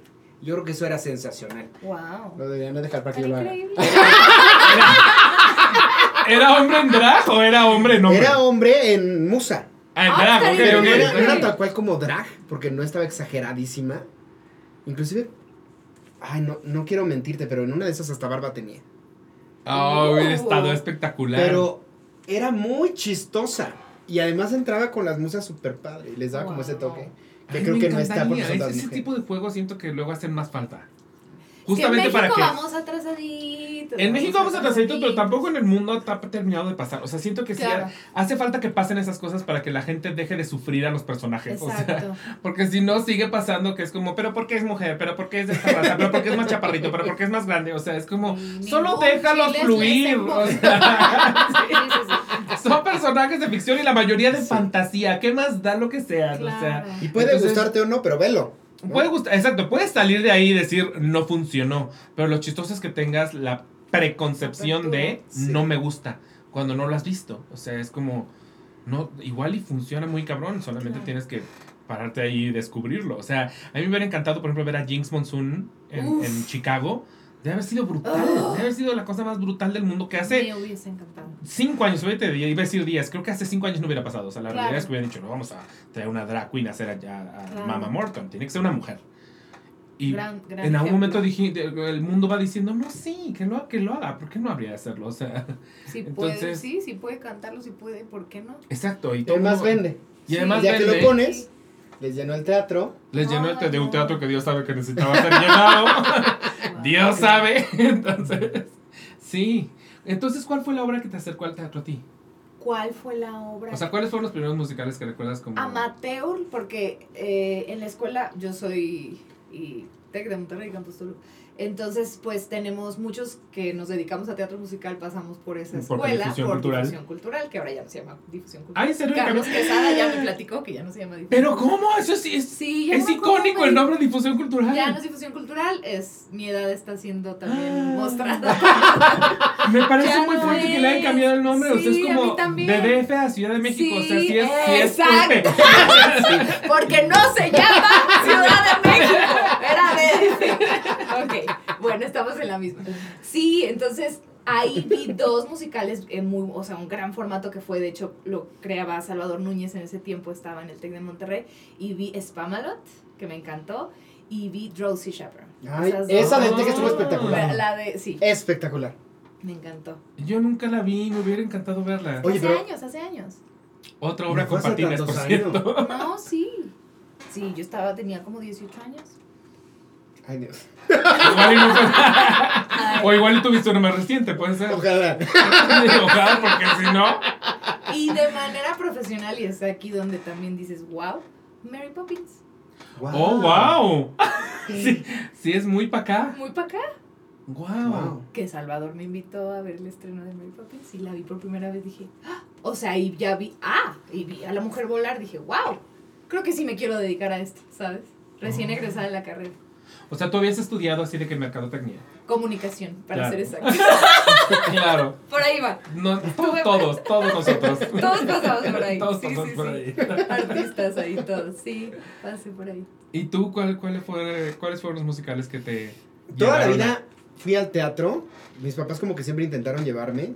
Entonces vi las producciones de. César Balcázar, este, Tom Sawyer, El Mago de Oz. Wow. Me llevaron a ver a Fred mil veces. O sea, tú Pero- ya habías visto a Bernardo Alba atrás, tiempo atrás. No, me llevaban a ver los Las infantiles. Pinocho. Ah, ok, ok, ok, ok, ok, ok. Pero la primera que yo recuerdo que vi y dije, wow, fue Hello Dolly en, el- con Silvia Uf. Pinal. Oh. La gente que ha visto los videos últimamente dicen que ha envejecido pésimo y que era horrenda la producción. Pero en el momento a mí me impactó. No, y, y saltaban los. Y había un caballo en escena, o sea, era, sí. eran dos personas, ¿no? Claro Pero, que, ajá, O sea, sí, para sí. mí la carreta con el caballo era... Wow. ¿No había también una bicicleta en algún momento? Y los, ¿No los meseros en bicicleta? daban Los vuelta en, en las paredes, o sea, sí, para mí fue... sí, sí, sí, igual, en la película también lo hacen, sí. Y la segunda que vi que me marcó cañón fue Cantando bajo la lluvia, Wow. que recuerdo la o sea, no me acuerdo mucho de lo que pasaba en escena, pero me acuerdo de la sensación de cuando se apagan las luces y se escucha la, lluvia, caer. Wow. Ese sonido me, me eriza la piel hasta la fecha. ¿Y eso a qué edad fue? Ay, Pero yo no no sé. me quiero mentir, pero entre, entre 8 y 12. Wow, qué maravilla. ¿Años? Yo nunca he visto Singing in the Rain en teatro. Nunca, nunca. Aquí nunca. la la película me representa mucho y la La montaron los Fábregas. No, la montó Ana María Collado. Ah, ya, ok. Es que. No era sola, o sea, creo que había varios Y productores. también pero- tiene este, este, digo, me imagino que existe en la obra, lo ubico bien en la película, pero el número en el que están bailando sobre el sillón y bajan. y Sí. etcétera, Esto debe estar espectacular verlo en vivo. De hecho, hay gente que tiene el video. Yo quisiera que lo... compartanoslo. Si alguien tiene el video y el maestro Oscar Carapia. Porque además, ¡Ah! Obvio. Exacto. y el muy buena de mi biblioteca. y definitivamente, o sea, ahí yo dije, me encanta el teatro. Wow, Pero cuando dije wow. quiero hacerlo fue cuando fui a ver Bella y Bestia del 97. Dije, yo quiero estar ahí Con esa compañía, sí, con esa compañía, con Disney, trabajando en un escenario. O sea, tú. y se tú me cumplió ya hasta los decretado a Disney. 38. Disney. sí. Y Ocesa también. Oh. ¿Y cuáles fueron tus primeras, tus, tus pininos? Mis pininos. Ah, pues, eh. eh, mm. Pues sí. Estuve eh, con Alejandro Go eh, haciendo Bob Esponja, la esponja que podía volar. Que era un musical muy bello, pero poco entendido por el público mexicano porque pensaron que iba a ser un éxito, pero los papás no querían llevar a Bob Esponja a los niños porque pensaban que era una caricatura fea. Entonces los niños se volvían Ah, locos, pero los papás como que decían, Fue esa época. ¿Cómo? ¿Se pensaba en un momento que Bob Esponja era feo? Fue como. sí, el- como que los papás como decían... cuando les, pon- les dan mala fama a alguien. Una Sí. caricatura. Como cuando de- los pitufos se volvieron satánicos. Sí, yo recuerdo esa época. Ahora, o sea, no fue un fracaso porque estuvimos más de un año en Pero temporada. no fue lo que pensaban que y, iba a y ser. dimos gira por toda la República Sí, y nos llevaron después a Brasil un mes. Oh, Yo conozco. Brasil por, por esa producción. Bora. ¿Y quién, quién eras? ¿Eras Estrella. Patricia? ¡Ay, no! Ay, no sé si lo puedo decir. Ah, ya es real. Patricio existe, Patricio existe, Patricio Wow, existe, claro. qué cool. Yo también, sí. ¿Sí? Era, pero ¿cómo era Patricio Estrella? Una ¿Era botarga. botarga? Sí. Ah, yo también. Eran las botarga. de las de Nickelodeon, tal cual. Las Sí. de... Wow. Empezamos con una mandada a hacer en Corea que no me encantaba, pero después la cambiaron por la del parque. Y me ayudaba mucho porque la del parque, o sea, yo veía en los ojos y, y medía Claro. tres Ay, metros no, más. Mi experiencia no es, o sea, yo veía que Es que yo hice una ratona que se llamaba Ange, todavía supongo que todavía, no sé, Angelina Valerina. Igual con Go fue de mis primeros trabajos y era una cabeza de ratón con una con la boquita y tenías que hacer ballet y con un listón. Entonces era una cabeza y yo decía, un día se me va a atorar la- el listón en la Sí, cabeza qué y va a ser difícil. Un voy a dar desastre". así de tac y la Sí, va a sí, volar sí. la máscara. No, pero es toda una Y ya después pasé. Ah, pues nuestra, nuestro camino es similar porque después pasé con Gerardo, estuve en Rock of Ages. es verdad. Después empecé a hacer maquillaje, porque en la carrera de actuación me enseñaron maquillaje, entonces cuando no tenía de actor trabajaba con maquillaje, estuve en Cats, en las dos producciones maquillando. Este, ay, yo puedo O sea, decir, eres Él maquillaba todas las grisabelas de, Sí, yo de las Kiros en Grisabelas. el 2013. Menos a Yuri, A Yuri no te tocó. porque Ah, Yuri porque- traía su maquillista. Ah, Claro. A todas las demás Claro, yo las me puedo imaginar. sí, Fíjate que yo alguna vez, eh, yo estoy terrible en maquillaje, le voy aprendiendo cada vez más, pero cuando era todavía más terrible, un día se me ocurrió que era una fantástica idea iba a hacer un video para YouTube y dije, voy a hacer una ruleta de varios personajes y el que me salga me Lo maquillo de ese. ¿Cuál Y puse mi ruleta a Grisabela. Y ya voy a empezar a hacer la ruleta y dije, si me sale Grisabela va a ser la vergüenza más grande del mundo, porque esta chingadera Es muy no voy a lograr ni el 2% de lo que no me salió Beetlejuice, bendito sea el Señor. No me salió tan terrible, pero te juro que yo le, le di a la ruleta y dije, qué oso, qué oso, Por qué oso, favor, que salga por favor. Isabela, por favor, que no salga No. Isabela, por favor. Aparte estaba yo muy comprometido a hacer de verdad pues, lo que saliera, ni pedo. Pero estaba aterrorizado de Grisabela porque siento que es complicadísimo. O sea, yo veía la foto y era como, no, estoy muy pendejo, estoy muy pendejo, ¿qué voy a hacer? O sea, Estuve con Fred dos años o tres en su teatro haciendo El Jorobado de Notre Dame. Después hice Josefa. Y después Ay, Josefa. ando por acá. ¿Cómo? ¿De Josefa Aladín no hiciste nada más? No. Fue un De ratote. Josefa Aladín volví a estar en Cats en maquillaje. Oh, ok. Y pandemia. Y O sea, pandemia. José fue en el Eso no se 2017. Eso, pero no cuenta, esos años no cuentan, los podemos cortar así. sí. Como en iMovie, tac, tac, lo quitamos de ahí. En Spelling Bee también estuve. No, no era del elenco original, sino que una vez que se fue Jaxer, eh, para cuando estaban en el Teatro Nextel y cuando se fueron de gira, entré en su personaje. Entonces, bueno, por ahí andado también. ¿Y tú? Yo- Creo que de ti me sé más la historia y creo que ya además ya has contado un poquito, pero... Sí, este, Tiendita de los Horrores, eh, con el fallecido Teatro San Rafael, porque siempre Mm. paso por ahí, me da una tristeza, porque aparte dijeron que lo iban a remodelar. El Yo sigo El esperando Teatro la- San Rafael, perdón, el ¡Ay! Teatro Arlequín. El, Ar- el Arlequín, yo sigo esperando la remodelación del Poliforum. Ahora es un, Claro. un Que también- estacionamiento. Un Arlequín. estacionamiento. Es terrible. Y era un teatro con mucha historia, tenía unas Ahí que estás- ¿Qué? Es un teatro con mucha posibilidad. Con muchas goteras. mucha botera. Estaba muy bonito, estaba descuidadón. Estaba- sí, Estaba era precioso Un el teatrito teatro. así muy cool. Pero bueno. Ahí después Cats. Eh, en Cats entré a Princesas en Pugno, o sea, estuve como en las dos al mismo tiempo. Y después eh, vino Aplauso. Y después vino Billy Elliot.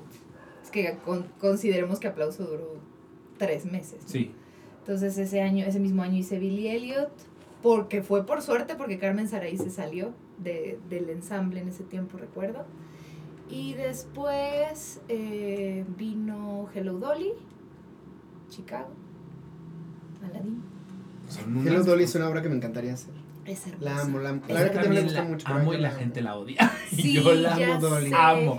Y puedo entender por qué la gente la odia, porque he tenido estas conversaciones con, con la gente, pero es como, es que sí, casamente. sí tienes que entender que estás entrando a los En 60 la puntos. época. O sea, Sí. ahí sí no hay de otra más que entrar y decir, esto sucede en los 60, es el pensamiento de los 60 y me vengo a sentar a ver verla como una cajita de recuerdo de la época. Como, como cuando ves una película, o sea, de pronto si tú ves una, una película, eh, incluso de los 80, Te- ya te va. siento que no la juzgas, o sea, lo, lo entiendes como, ah, estoy viendo una película viejita, punto.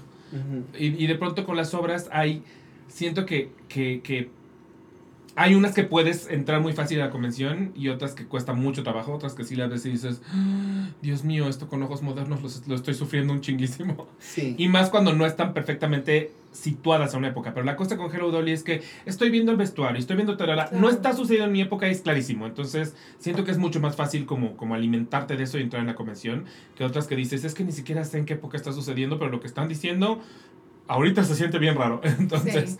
como que hay de las dos. Puedo entender las dos partes, pero yo, yo también le tengo mucho amor a, a Hello Dolly. Y creo que yo le tengo amor a Hello Dolly, eh, sí, un poco por Barbara Streisand. Yo también. Seguro. O sea, la película me Nace de ahí. Bueno, y la obra de teatro que vi con Silvia Pinal. No, bueno. Ah, la que por cierto es su cumpleaños. ¡Ay, felicidades! ¡Ah! Hoy es cumpleaños de Es Virgo como yo. Ay, sí, Muchas Yo felicidades. nunca vi la Silvia. obra aquí en México, definitivamente no la vi con Silvia Pinal. Y justo, por ejemplo, me pasó lo que, lo que decíamos, como de esta idea que de pronto tenemos eh, eh, de voy a ver a tal celebridad. Claro. Y yo fui en tiempos de Beth Midler, no me tocó Beth Midler. Y no pasó nada, o sea, en realidad eh, No a, te- vi a Donna Murphy. Eh, Pero Beth Midler es Beth Midler. Uno quiere verla así, claro. Claro que quieres ver a Beth Midler, pero tampoco, sufrí. No o sea, no, no fue como que entré enojado al teatro, salí enojado del teatro. Así fue como, oh, no voy a ver a Beth Midler. Bueno. Tan, tan, ni modo. Lo que sigue, historia. voy a ver a esta persona que seguro la hará increíble, lo hizo increíble.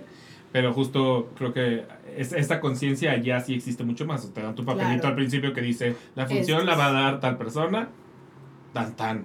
Claro, Lo asumes, punto. claro. Eh, y es la única que he visto, pero la película la he visto Mil veces, sí. Trillones de veces. La. Pues, ¿sabes? ¿Qué me hizo súper musicalero también, súper chiquito? En el cinema Golden Choice, los Wow. domingos en la mañana sacaban la película de Gypsy de No. De Beth Midler. La Y que sí fue pensada para veía y televisión. decía, ¿qué Y es era- Es que esa mujer, esa mujer nos volvió musicaleros a muchos, definitivamente sí.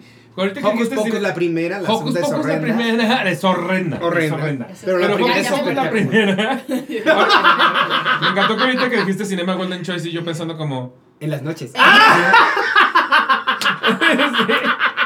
Este canal no es especialmente conocido por musicales. Pero los domingos a las 8. Tenías toda la programación. Tenía- No, pero lo que me pasó es que un día prendí la tele y estaba y me quedé. Y, pero vi, Wow. me hace cuenta que el mero final, como desde que están las mesepa y Sí, enseñándole, entonces dije, ay, esto está padrísimo. me encanta. Y el Pero siguiente te tocó domingo- Rose Stern, que Sí. es más al final, ¿no? No, o sea, yo salí y dije, ¿qué es esto? quiero esto. Wow. Y después el siguiente domingo la repitieron, una cosa así, y entonces me paraba todos los domingos a ver si estaba o no. Wow. Y un día la agarré completa y dije, este show, ¿qué, ¿Qué es onda?". esto? ¿Qué onda? Sí. Ese siento que tampoco va a pasar nunca aquí realmente. Yo creo que sí ya lo van a dejar. ir. Fela la quería traer antes de. Ay, a mí me encantaría que la trajeran. La. A mí también, pero fíjate que siento que es. Yo no, no creo que funcionaría. O sea, siento que ya, Ay, ya la gente ya la sentiría no como algo sabemos- viejito. Siento que ya a veces no sabemos qué va a funcionar. Eso también no. es cierto, ya no sabemos qué va a funcionar y qué no, pero sí siento que hay mucha resistencia a lo viejito. O sea, ahorita que funcionó cabrona ya, bueno, a partir de que entró el día Michelle, Dios sabe que antes no funcionaba, pero que funcionó Funny Funny Girl, Funny Girl. Yo pensaba y decía, aquí Funny Girl yo creo que la gente le daría el feo durísimo. Pero es que a veces también depende del elenco que tengas. Y no Claro. de lo bueno que sean, sino de las combinaciones. Que lo hagan funcionar. Creo que uno de los aciertos más grandes que tienen hasta es la combinación. Sí, Porque estoy de acuerdo. no nos hagamos tontos, o sea, pensábamos que no iba a funcionar. Sí, porque Anastasia, Anastasia es difícil. Sí, sí, sí, sí. o sí, sea, sí, eso es algo que, bueno, al menos yo lo tenía muy claro. Y la gente sale... Y estamos impactados. Es que yo lo he hablado con mucho. De entrada, a mí me pasó. Y luego yo lo he hablado con mucha gente que dicen es que yo la ubicaba. O sea, yo ya la había visto. No me No gustaba. gustaba, y llego aquí y resulta que me encanta. O sea, Sí. yo no sé decir cuál fue la fórmula que aquí en México funcionó. Yo lo único que sé es que en efecto no se vive igual que se vive en otros lados. Eso es una absoluta Eso mucha realidad. gente nos escribe, ¿verdad? Sí. O sea, yo me acuerdo Ya hace ve. mil, estoy hablando de hace mil años, eh, creo que Anastasia es de 2016 más o menos, ¿no? Originalmente. No son mil años. sí, es cierto, porque aparte no existe la pandemia, entonces ese tiempo Sí. se corta. Y eh, estaba yo platicando con, con un- famoso actor, muy famoso, y estábamos justamente, eh, me estaba diciendo, ay, vengo regresando de un viaje a Nueva York. Y yo, ¿cuál viste? Me dijo, Anastasia, me salí en el primer acto, o sea, no, no pude, me salí en el intermedio. Claro. Y yo, para ese entonces yo también la veía y dije, ay, qué raro, o sea, como que suena que Anastasia está grandota y está padre, y después la vi y dije, ah, puedo entender por qué se salió. Este, pero justamente yo tenía ahí en mi cabeza esas, esas reacciones de la gente. O sea, e- esa persona diciéndome, ay, me salí en el intermedio. Sí. Y luego llegas aquí y es como, no, no es, no es eso que tenemos en la cabeza, no es, no es de la que se salió este güey en el intermedio, no es, eso es una realidad, pero no puedo decir ¿Qué, qué es. O sea, porque tampoco es que sea distinta, no es tan, no es una, ajá, no es un montaje que ustedes decidieron hacer así, como, ay, vamos a hacer esto y vamos a adaptarla distinta y va-". no, en realidad sí es lo mismo, pero no. Sí. Igual es la combinación, puede que sea la combinación, no lo sé. Y me parece que en algún momento escuché a Carlene decir Mm, Ya sé qué vas a decir. que en Brasil probaron castear más jóvenes a los actores y que eso fue un plus para la obra. En Brasil hacen cosas locas. Brasil les funcionó? está La wiki de Brasil, que es otra cosa que no entiendo. La dicen que hay cosas cómo sucedió, no, pero no tengo idea de cómo sucedió, o sea, no, no entiendo cómo dijeron, vamos a hacer Pues que es nos hinche que el huevo. hay una, bueno, hay una nueva tendencia a hacer versiones más baratas de los musicales o a soltar Sí. los derechos nada más de las canciones y las... Sí. Que siempre ha pasado, vaya, pero en estas obras como Wicked, como Bella no, y Bestia, ajá. que es, o sea, y entonces hacen unas versiones más minimalistas que no soy del todo fan. O sea, de Bella y Bestia, por ejemplo, es una obra que yo muero por estar. Así digo, tú dime Disney, yo digo sí, ¿no? Estoy decretando.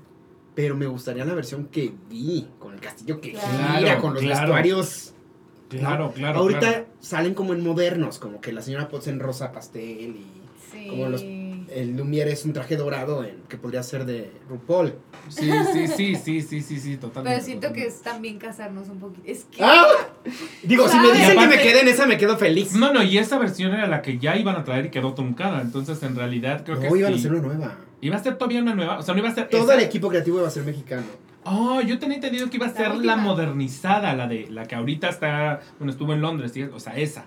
No, era, iban a hacer una prueba. Según yo, pregúntale a Pepe Valdés que saben más porque él estaba involucrado. Ah, él- él- Dios sabe que sabe. Pero según yo, todo iba a ser creado desde cero y eso era lo que los tenía tan emocionados. Oh. Que ellos, o sea, no es que no le tenga fe a lo que se hace aquí, pero las producciones que te vienen de allá han estado probadas en tour en el Estados Unidos y luego en Broadway y luego en Alemania y en Japón, en España. Entonces la que te llega aquí ya es así como que súper Y especialmente de Disney Theatricals es como una cosa.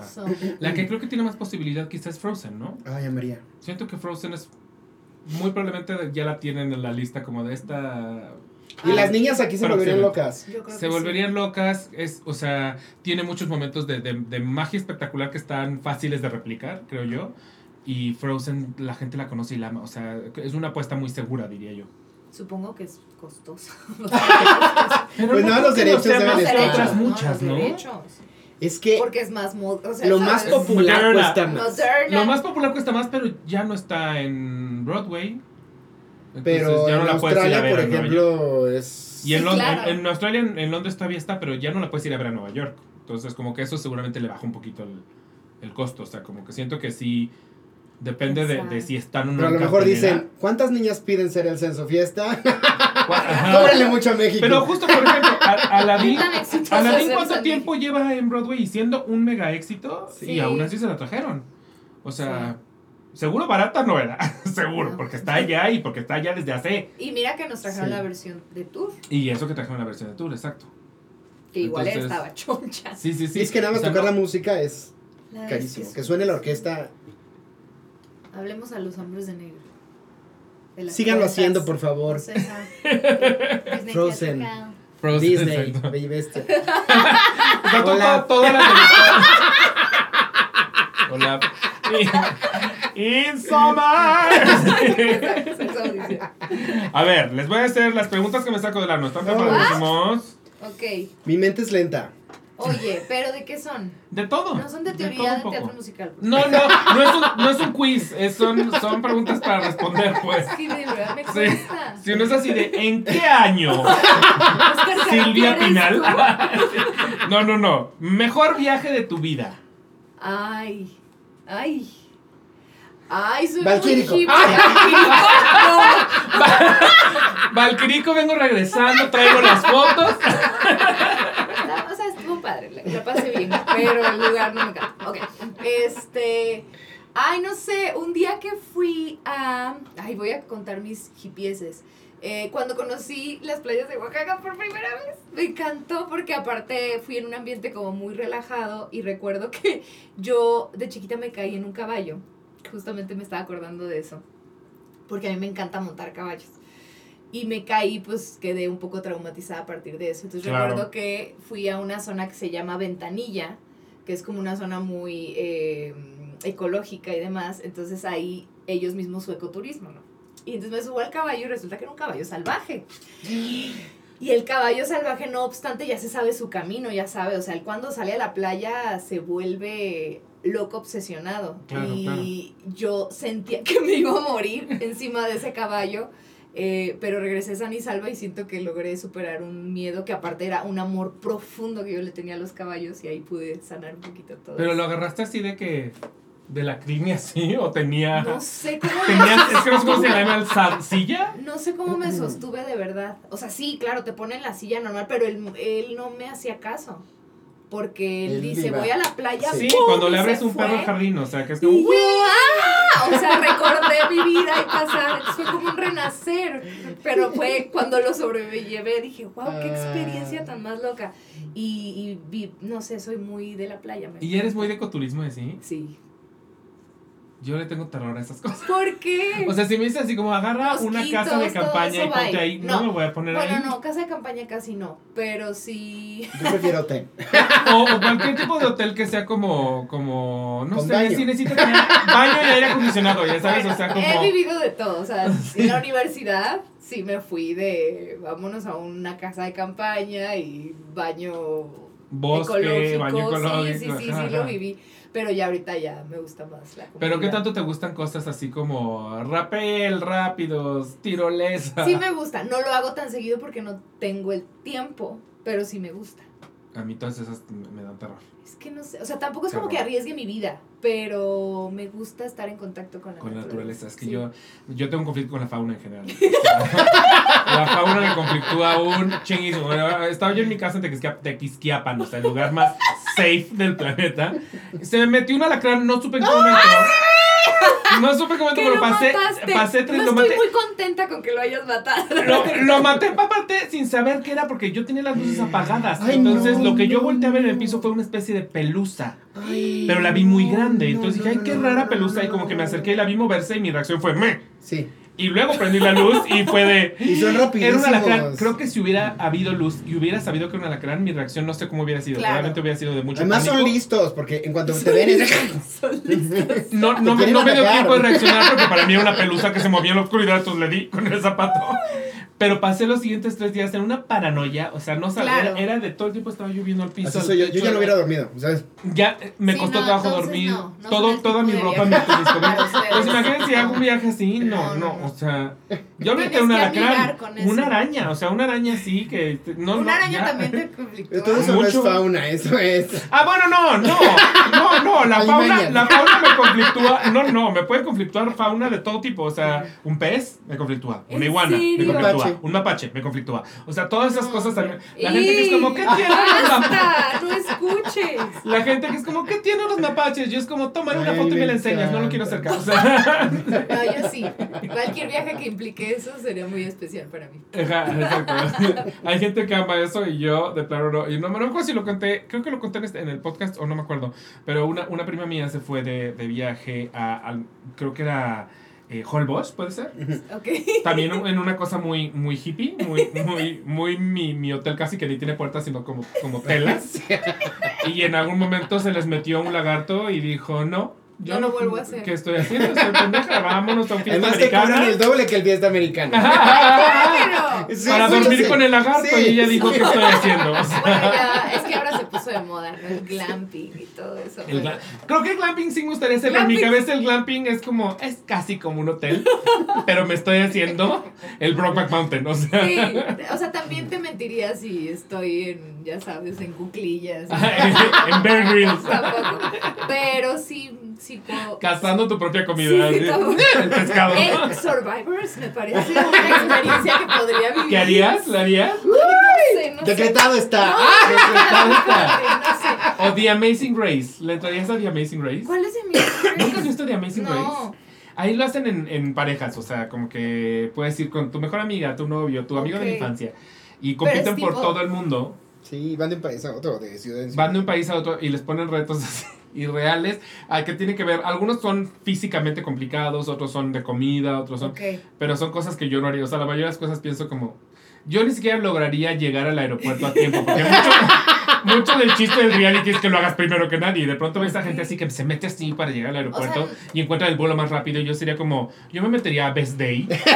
o sea, tomaría un Didi. O sea, como- yo, yo estoy hecho para perder ese reality. Pero hay gente que la ves y dices, es que está. No, no soy tan competitiva tampoco, pero la experiencia me parece interesante. No es que la quiera vivir, no es que tengo que tener cuidado con lo que digo, porque luego se crea. Porque Pero- luego se luego al rato Survivor está. No lo sé, sí. pero Es sería ella. algo, o sea, es que me, Es no ella, sé, es al ella. final del día, bueno, yo digo que de ahí venimos. También yo creo que por algo evolucionamos, pero bueno, una mitad, punto medio, ya. Tu viaje, el viaje de tu vida. Y, bueno, para mí ir a Disneylandia es como la fantasía siempre. Oh, sí, pero Oh, sí. eh, yo era muy, muy introvertido cuando estaba en la prepa. El hecho de no haber salido del closet y todo como que me había encerrado mucho en mí mismo. Al grado que me costaba pedir un vaso de agua a una mesera. O sea, ese grado. Entonces, terminando la prepa, me quise tomar un año sabático antes de entrar a la universidad. No estaba como tan seguro de que quería. Y mis papás me dieron chance de irme seis meses a vivir a Inglaterra solo. No, En un pueblito que se llama Bournemouth. no, bueno. qué Y belleza. fue el viaje donde yo dije, este es Manuel. Y es donde pude es como salir del caparazón. Entonces ahí acepté quién soy, salí del closet.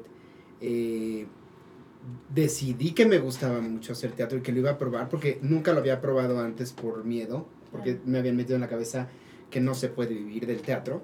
Entonces ahí decidí, no lo voy a hacer porque yo pensaba estudiar, o sea, estudié comunicación también cuatro semestres, nada más. Al mismo, Club- pero antes de, de dedicarme toda la vida a mi carrera, voy a tomar algún taller de teatro. Y, y en la carrera fue lo que me pasó, que estaba tomando taller, o sea, carrera en la mañana, taller en la tarde. Llegó un momento donde dije, aquí estoy perdiendo el tiempo, aquí soy feliz, si Claro. quiero hacer las dos cosas no voy a hacer nada, me voy a dedicar al teatro. Claro. Entonces fue para mí un viaje que me cambió, me marcó la vida, creo. Qué padre. Quiero cambiar mi respuesta. ¡Ah!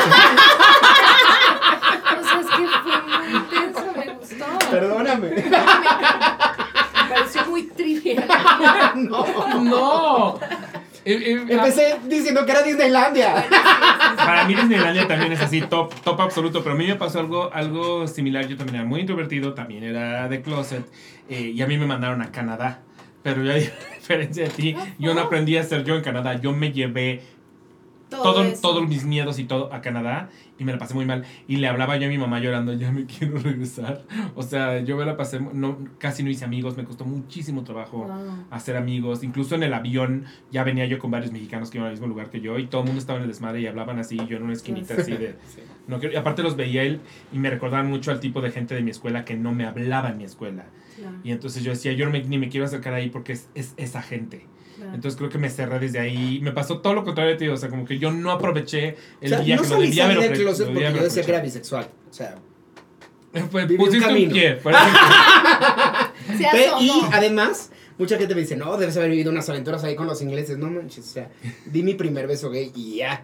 Pero iba a un antro que se llamaba Rubies, en el que había show drag, que era un piso de electrónica y un piso de pop, y me la vivía en el pop cantando ABBA. O sea, Ay, me fue muy... Gran experiencia, gran No, experiencia. de verdad, fue quiero muy cambiar mi.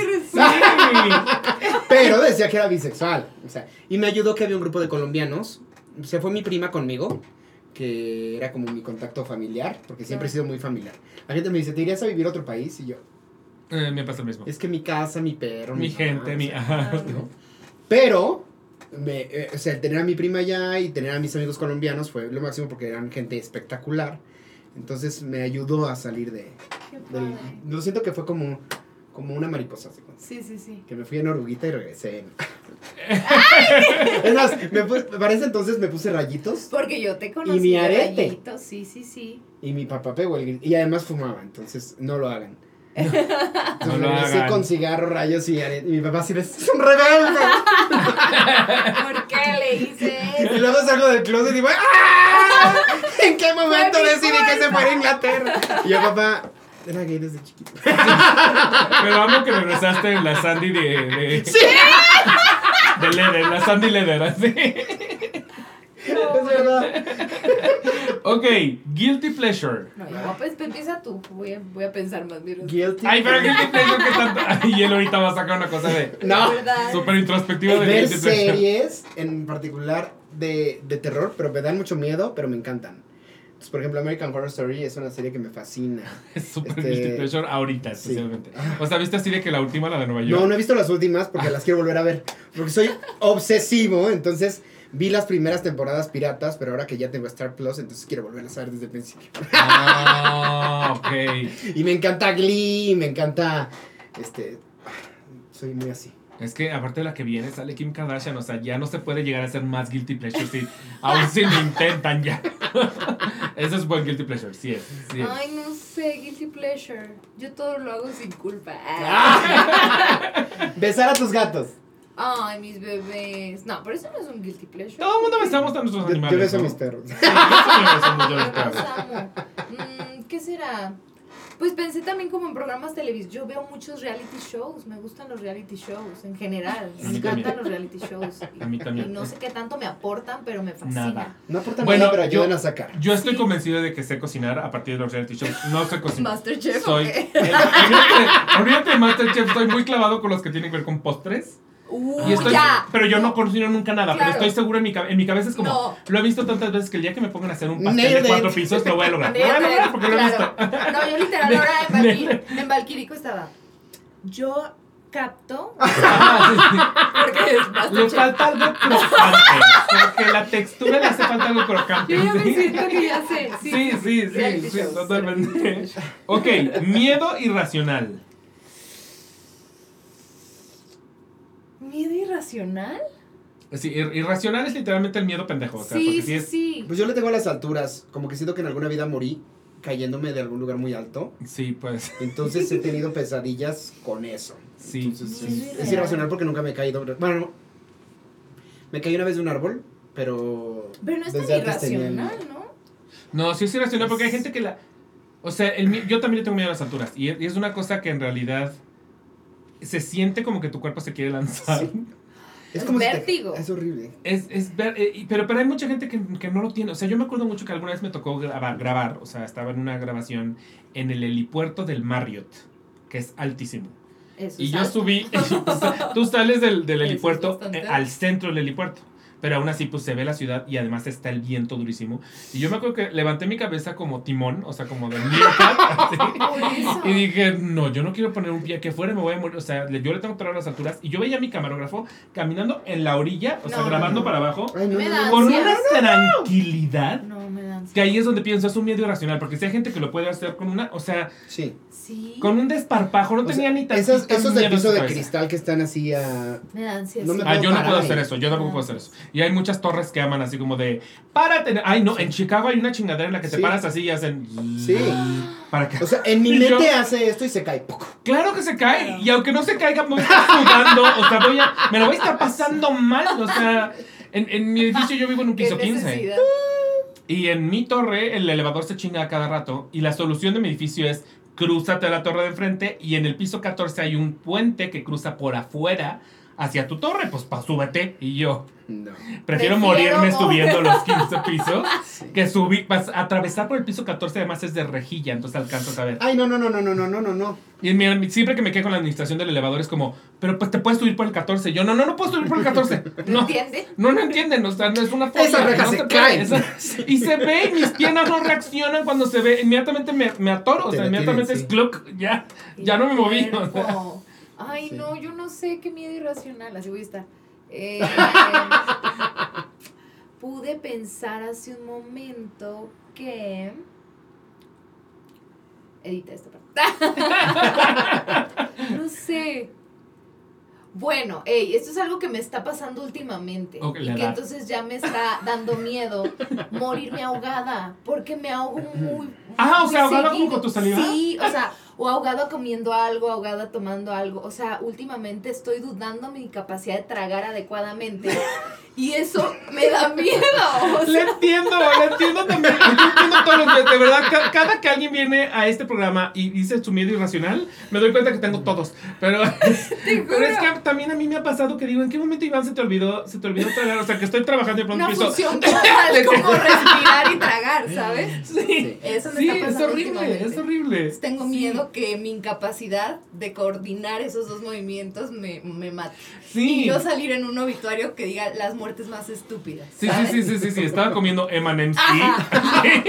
Porque aparte existía ese programa. Claro, sí, sí. Pero ya Las 100 maneras más estúpidas de morirse, hermano. Ya puedes aprender a hacerte la maniobra así con una silla. Con una- yo lo he pensado, o sea, yo he Yo ya pensado así de, sí. Iván, ¿cómo te aventarías contra una silla en caso de...? Sí, yo también. Yo también. Bueno, ese es mi video. Sí. Qué horror. ¿Ves? Más conciencia. Más A lo mejor es tu cuerpo diciendo. Pero es que puede ser tu propia saliva la que te traicione, o sea, ni Sí, siquiera tienes que estar comiendo nada, puedes estar viendo tele y de pronto... Existi- existiendo. Carmela. Solo tienes que existir, o sea, Tiene como una yo tenía... flema que se llama Carmela. Ah, o sea, tu, fle- tu flema tiene nombre es que empezó a molestarme desde que me dio COVID. Y no ha parado. No Y no. De ha vez en parado. cuando sale como, hola. Entonces es así ella le de. encanta Oigan. protagonizar en el show. Sí, entonces. Como yo, yo tengo un primo que se cae parado, esto también es una cosa que ahorita se de pronto, y- ¿Pero por qué? Nunca lo ¿Es una entenderemos. condición? No, no, la condición es esto pesa, no hay más, o sea. Ay, no. Bueno, miedo irracional. Ok, y esto puede ser de cualquier obra. Anécdota backstage. Pues backstage, Ay, on stage, pero es una anécdota Ok. teatrera. Bueno, yo soy muy torpe. Me caigo parado. No, no tanto, pero sí. Como que tienden a pasarme las cosas más extrañas que a nadie le pasarían. Por falta de conciencia, por torpeza, por. Ay, ¿qué? Entonces, estaba yo en violinista en el tejado de Bernstein Peralta. Y entonces en un oscuro salí, pero pues según yo iba hacia la pierna, pero en realidad iba hacia la ferma. Me caí sobre la ferma, pero además sentí en cámara lenta como me caía así. Empecé a sentir que toda la estructura se doblaba alrededor de mí. Y yo dije, esto, o sea, se van a encender las luces y la gente me va a ver con el culo para arriba y las patas en el aire. O sea, así. Y me paré en chinga, salí y le dije a los stages, oye, la ferma. ¿Y qué, qué pasó con la ferma? ¡Me caí! Y entonces cuando se encendió la luz, esto debe haber sido en segundos, porque fue un oscuro, se prende, ¿no? Pero todo eso pasó Y la Ferma estaba así, torcida, y entonces los stages tu- tuvieron que arreglarla desde afuera. Pero como ese tipo de cosas me tienden a pasar muchos accidentes. ¿En Anastasia ya les pasó algo? Todavía no. No, No. no, so- no, Es que esta es muy nueva, es muy nueva, es muy nueva. Justo yo lo he pensado, yo lo he pensado, no ha fallado ningún giratorio. El tren ha entrado, bueno, una vez creo que el tren se Entró manual, pero. entró, entró manual, o sea, ya tenemos A resuelto nadie se le ha caído la Ajá. peluca. No, no, no, no, no, no. Yo tengo una experiencia que habla de mi pro, mi, de, de cómo me quedó claro el sálvate tú primero. Eh, una vez está, o sea, cuando empieza Aladdin, entra, Sí. entran las niñas en unas alfombras enrolladas, pero las presetean tiempo atrás. Entonces las niñas ya están así en taquito y todavía no empieza la obra. Entonces empie- em, empieza a subir el telón y como que algo se atoró, pero sonó, sonó que esa estructura se iba a caer. ¿Sabes qué pasó o no sabes qué pasó? No supe qué pasó. Eh, estaba la, la, la vara del tendedero que sube. Ajá, ajá. Y después entraron los edificios. Ajá. Y por algún motivo entraron los edificios antes de que subiera. Y chocaron La con la vara. Sonó horrible. Y entonces la vara se pandeó sonó y espantoso. dio un chicotazo hacia arriba. Y si tú sabes que todo en el tercel se cuelga en el aire, el chicotazo le dio a todas las estructuras. Clan. Horrible. O sea, tú sí lo viste. Fue horrible. Fue horrible. Fue todos lo vimos, todos, y todos sentimos que íbamos a morir. Y estaba enrollada Ana Sofía Quintanilla. Que aparte me lo imagino perfectamente. Es, es la mujer más enrollable del planeta, Sí, la Sofía Quintanilla, sí. Y en, en general todas las chicas que estaban enrolladas cuentan que era como... ¡Sáquenme! y yo dije, ¿eres más joven? yo me salí corriendo, pero ni dos segundos pensé en ella. Salva. Primero tú, como los aviones. Primero tú y luego yo. Primero yo, luego la Sofía Quintanilla. Y la dejé ahí. Entonces esa es mi experiencia backstage. Y Mickey Beji corriendo atrás fue De maravilloso. hecho, se paró la función. Tuvimos que Porque por seguridad tuvieron que bajar todas las estructuras, checar que estuvieran bien colgadas y volverlas a subir. Que apenas iba a empezar, además. O sea, Sí, sí, no, sí. no fue como que no tuvieron nada a la de, mitad. Ahí va otra vez. Aguántenos, volvemos a cerrar. Sí. No, no, no. La verdad es que es un Me equipo súper profesional ahí, porque Sí. todo lo resolvieron así. No, Pero- aparte eso era una, o sea, todo estaba colgado, o sea, todas las partes de las, la escenografía terminaban como no hay mucho en el espacio en las piernas, todo, todo estaba colgado, entonces, Sí, dices, aquí se cae esto y se y decías- cae. eh, o sea, sí, sí, sí. ¿Cómo? Acabamos todos aquí enterrados. sí, y creo que en el Rey León me contó, me, me contó, no sé si Nacho Riva Palacio o alguien que sí una vez se soltó una estructura, o sea, porque al final, pues, Puede pasar. son claro. cuidadosos, son Claro. los más cuidadosos y responsables, pero son Y contratan una compañía que viene y hace cálculos y, y eh, te hace arriba las estructuras que soportan. O sea, está muy, Sí. muy cañón todo el procedimiento que tienen ahí.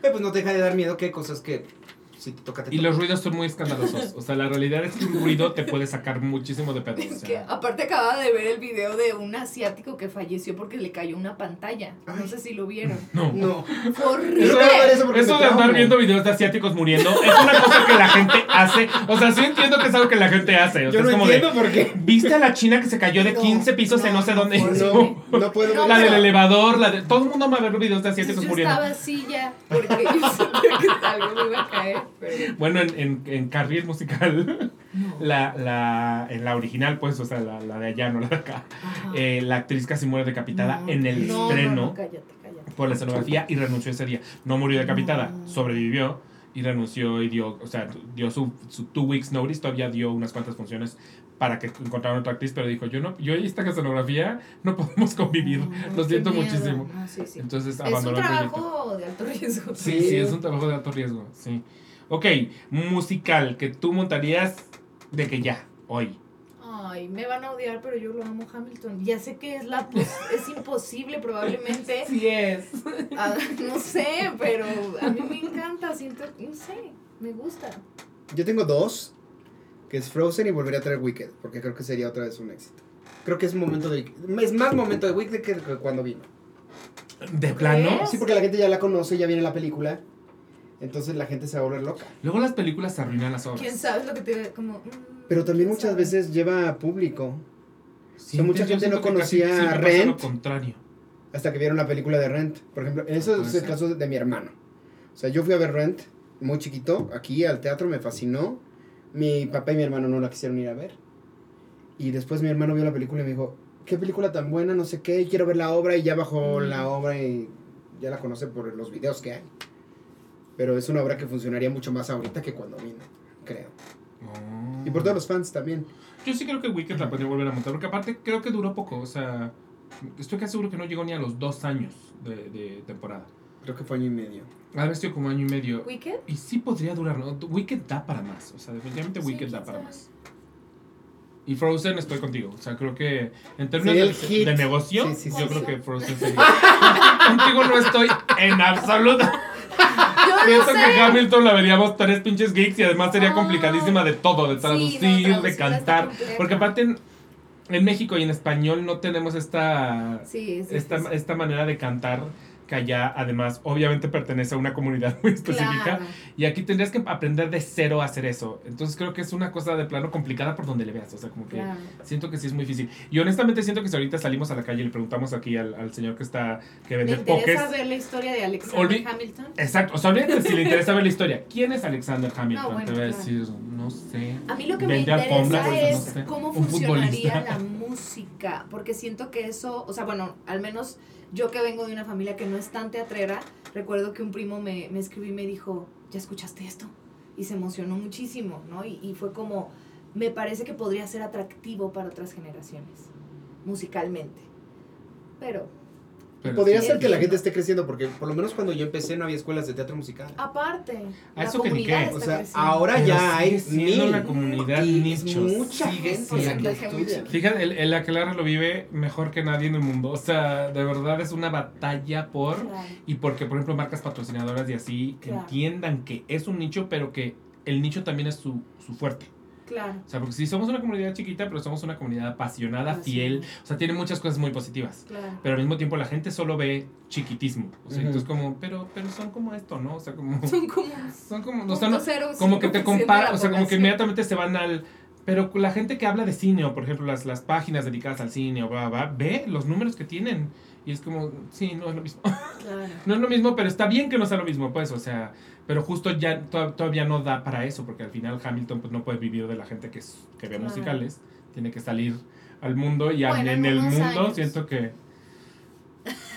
Sigo sin convencer. Yo creo que Sí, vendría sí. un tiempo corto, pero sí creo que la gente por ser el musical más visto en Broadway y lo que te cuesta un boleto en Broadway diría, a ver qué es. Jalo. Yo más bien creo O sea, si que la vendes ser un así. tour, como, como que vengan en tour, o sea, Sí, y subtitulada.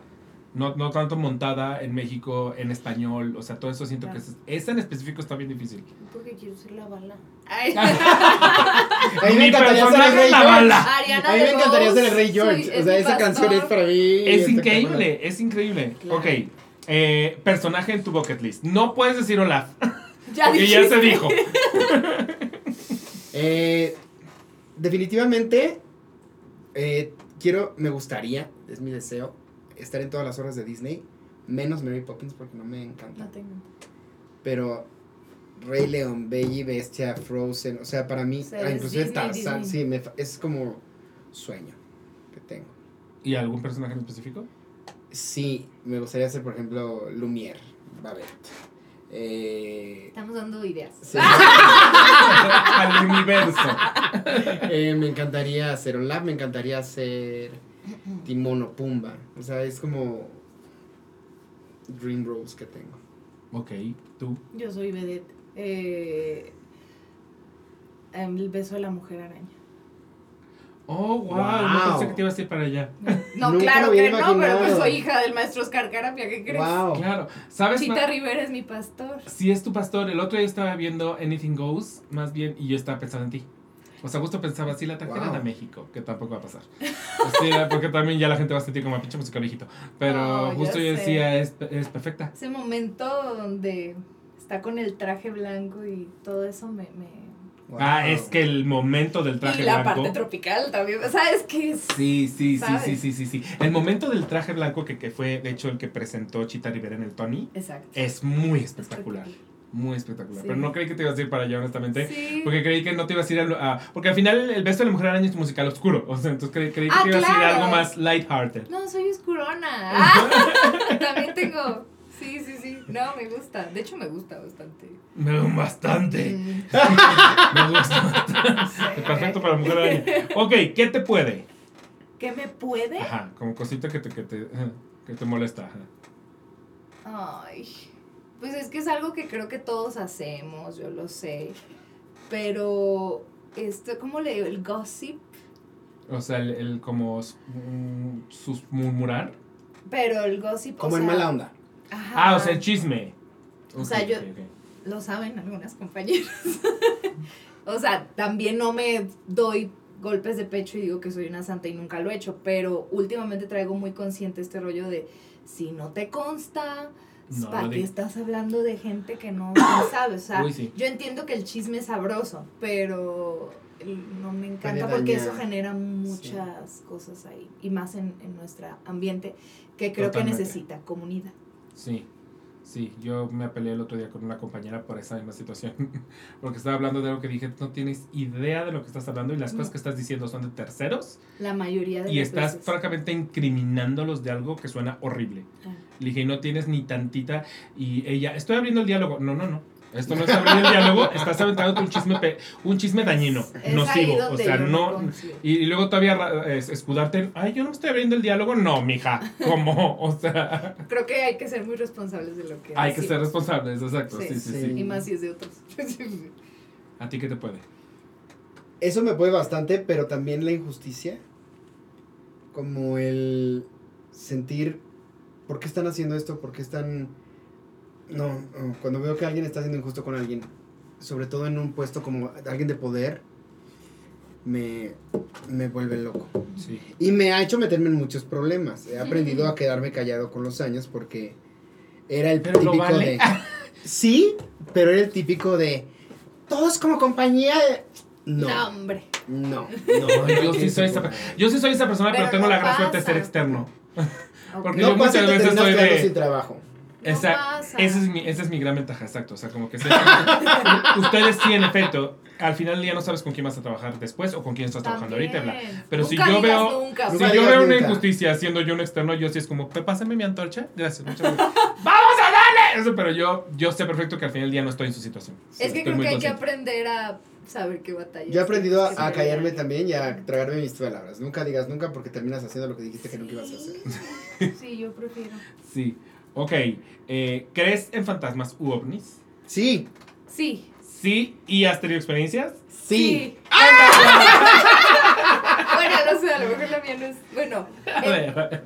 como me encanta ir a lugares hippies, voy a Tepos muy seguido y de estas primeras experiencias que tuve, recuerdo que estaba el Teposteco que ya se dice por ahí que tiene como mucha energía y como extraterrestre, no sé. Y recuerdo que estábamos sentados en una fogata y los dueños de ese espacio dicen, aquí hay muchos avistamientos. Este, a veces se apa... ¡Ah, mira! y yo, ¡ah! Y en el Saludos. pico, o sea, es que te juro era irreal porque era en el pico, era una luz súper clara.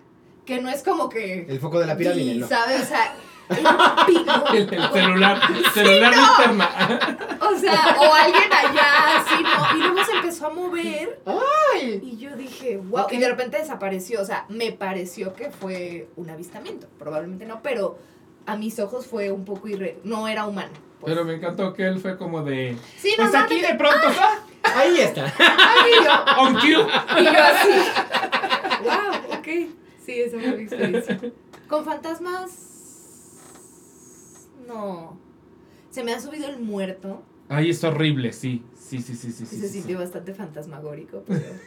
Ahorita, ahorita me estabas acordando de una amiga, pero ella no le pasó tal cual como a ti. Ahí sí fue totalmente una confusión porque la gente estaba muy peda. bueno, Estábamos sí, yo en- estaba en mis cinco sentidos. Está- estábamos en un bar, en una terraza, ya era tarde, bastante tarde, entonces la gente en general ya había bebido, mi amiga incluida, y trae una peluca verde porque ella decidió ese día ir con una peluca verde al bar. Y entonces pasa una estrella fugaz y Ah. ella hace, miren la estrella. Y la gente volteó y pensó que ella había Pre- pre- que sido una premonición y que ella dijo, va a pasar una estrella y en eso, flum. Entonces, todo el pinche bar le empezó a llamar la bruja de la peluca.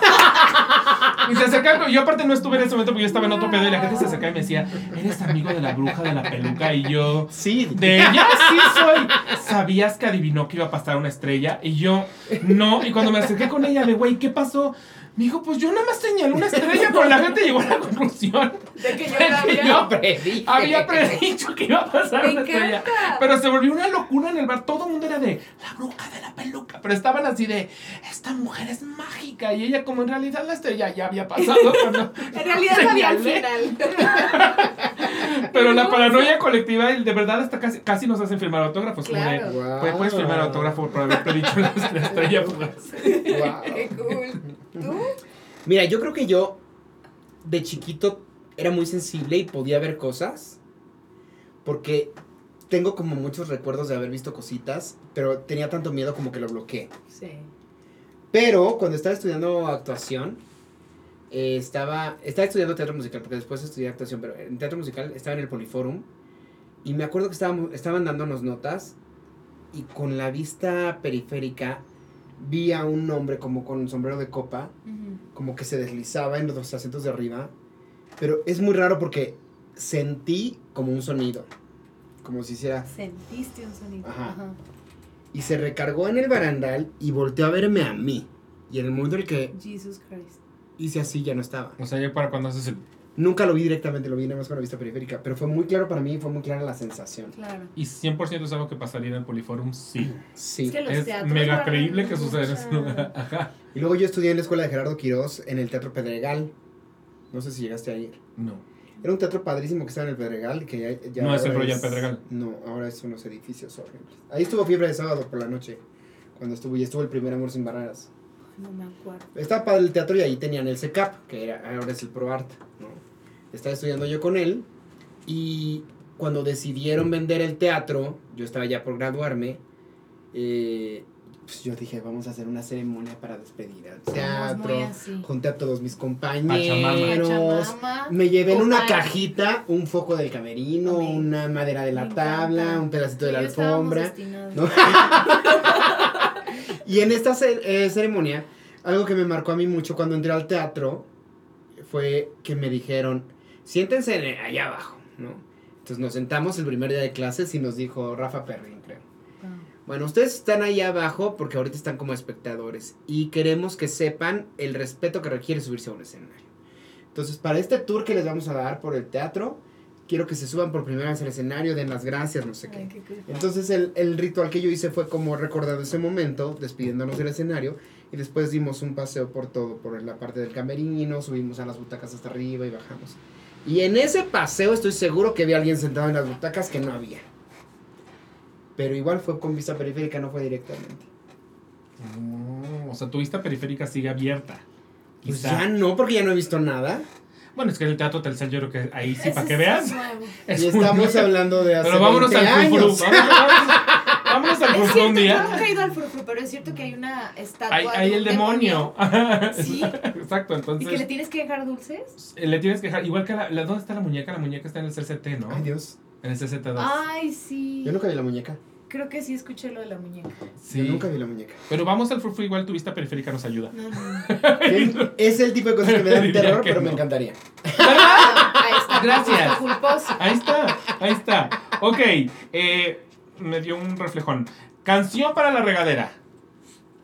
Ah.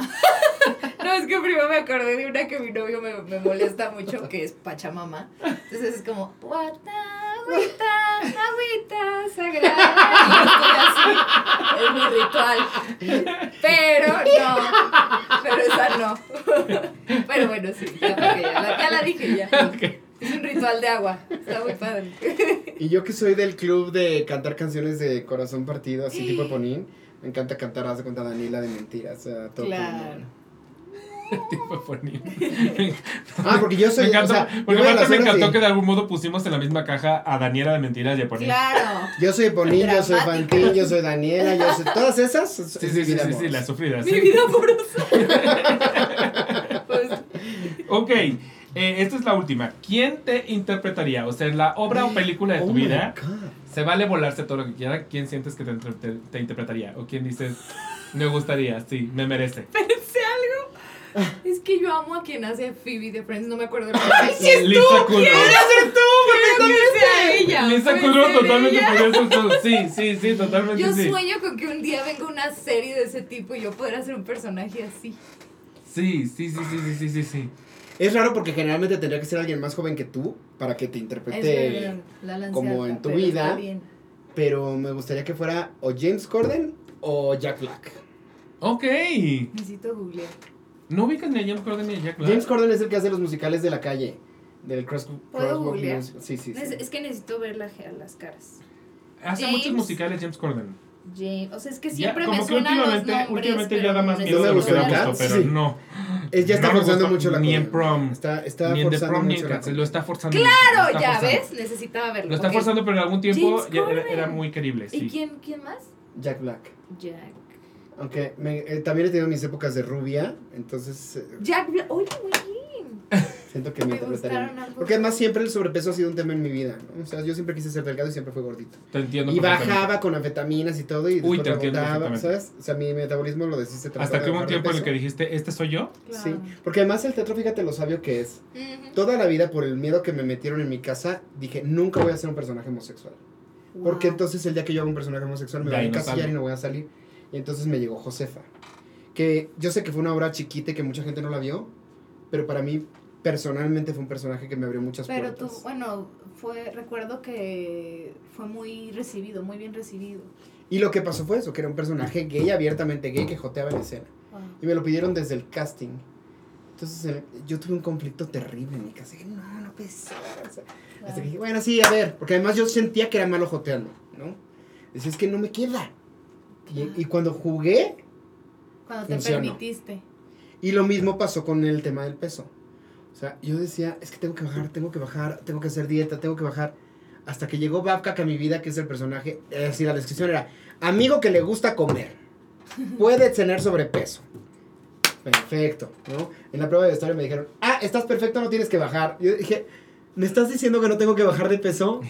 Perfecto. Y lo abracé y funcionó también. O sea, como que la vida te dice, abraza lo que eres. Sí, sí. A mí también la, la vida me ha, me ha recompensado el, el aceptar eso.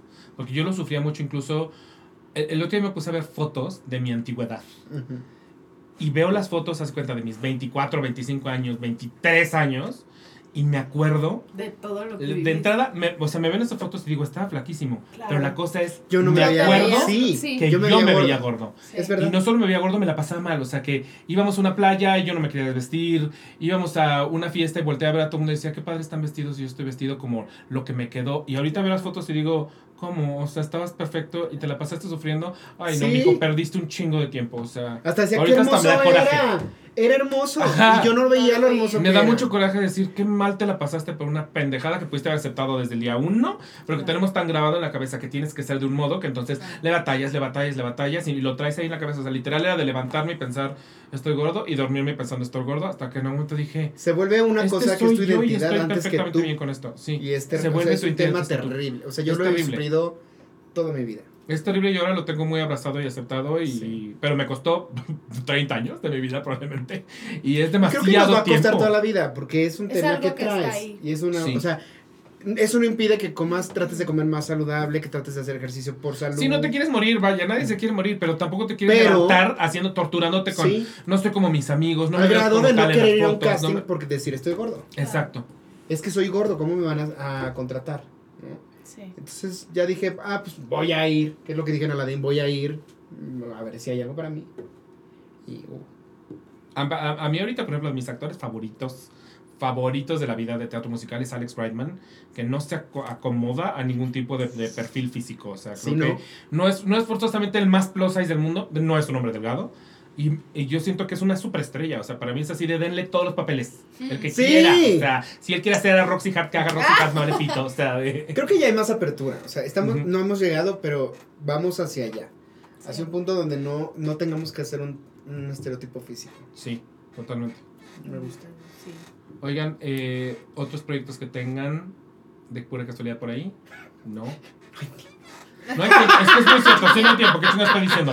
Bueno, tú encontrabas una manera de hacer Aladdin y Vedette al mismo tiempo. ¿Cómo no tengo idea? Yo o sea, tampoco no tengo idea me cómo cabe en la es. cabeza. No me cabe en yo la cabeza. salía de Aladín a acostarme, no iba a reuniones, no iba a fiestas, me decían el antisocial y me criticaron mucho.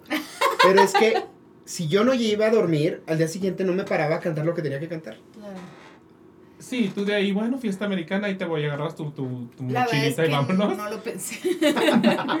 sí, Bueno, eres joven. no lo Eres- pensaba. eres más joven. Somos jóvenes. No, no lo pensé mucho, pero sí estuvo pesado.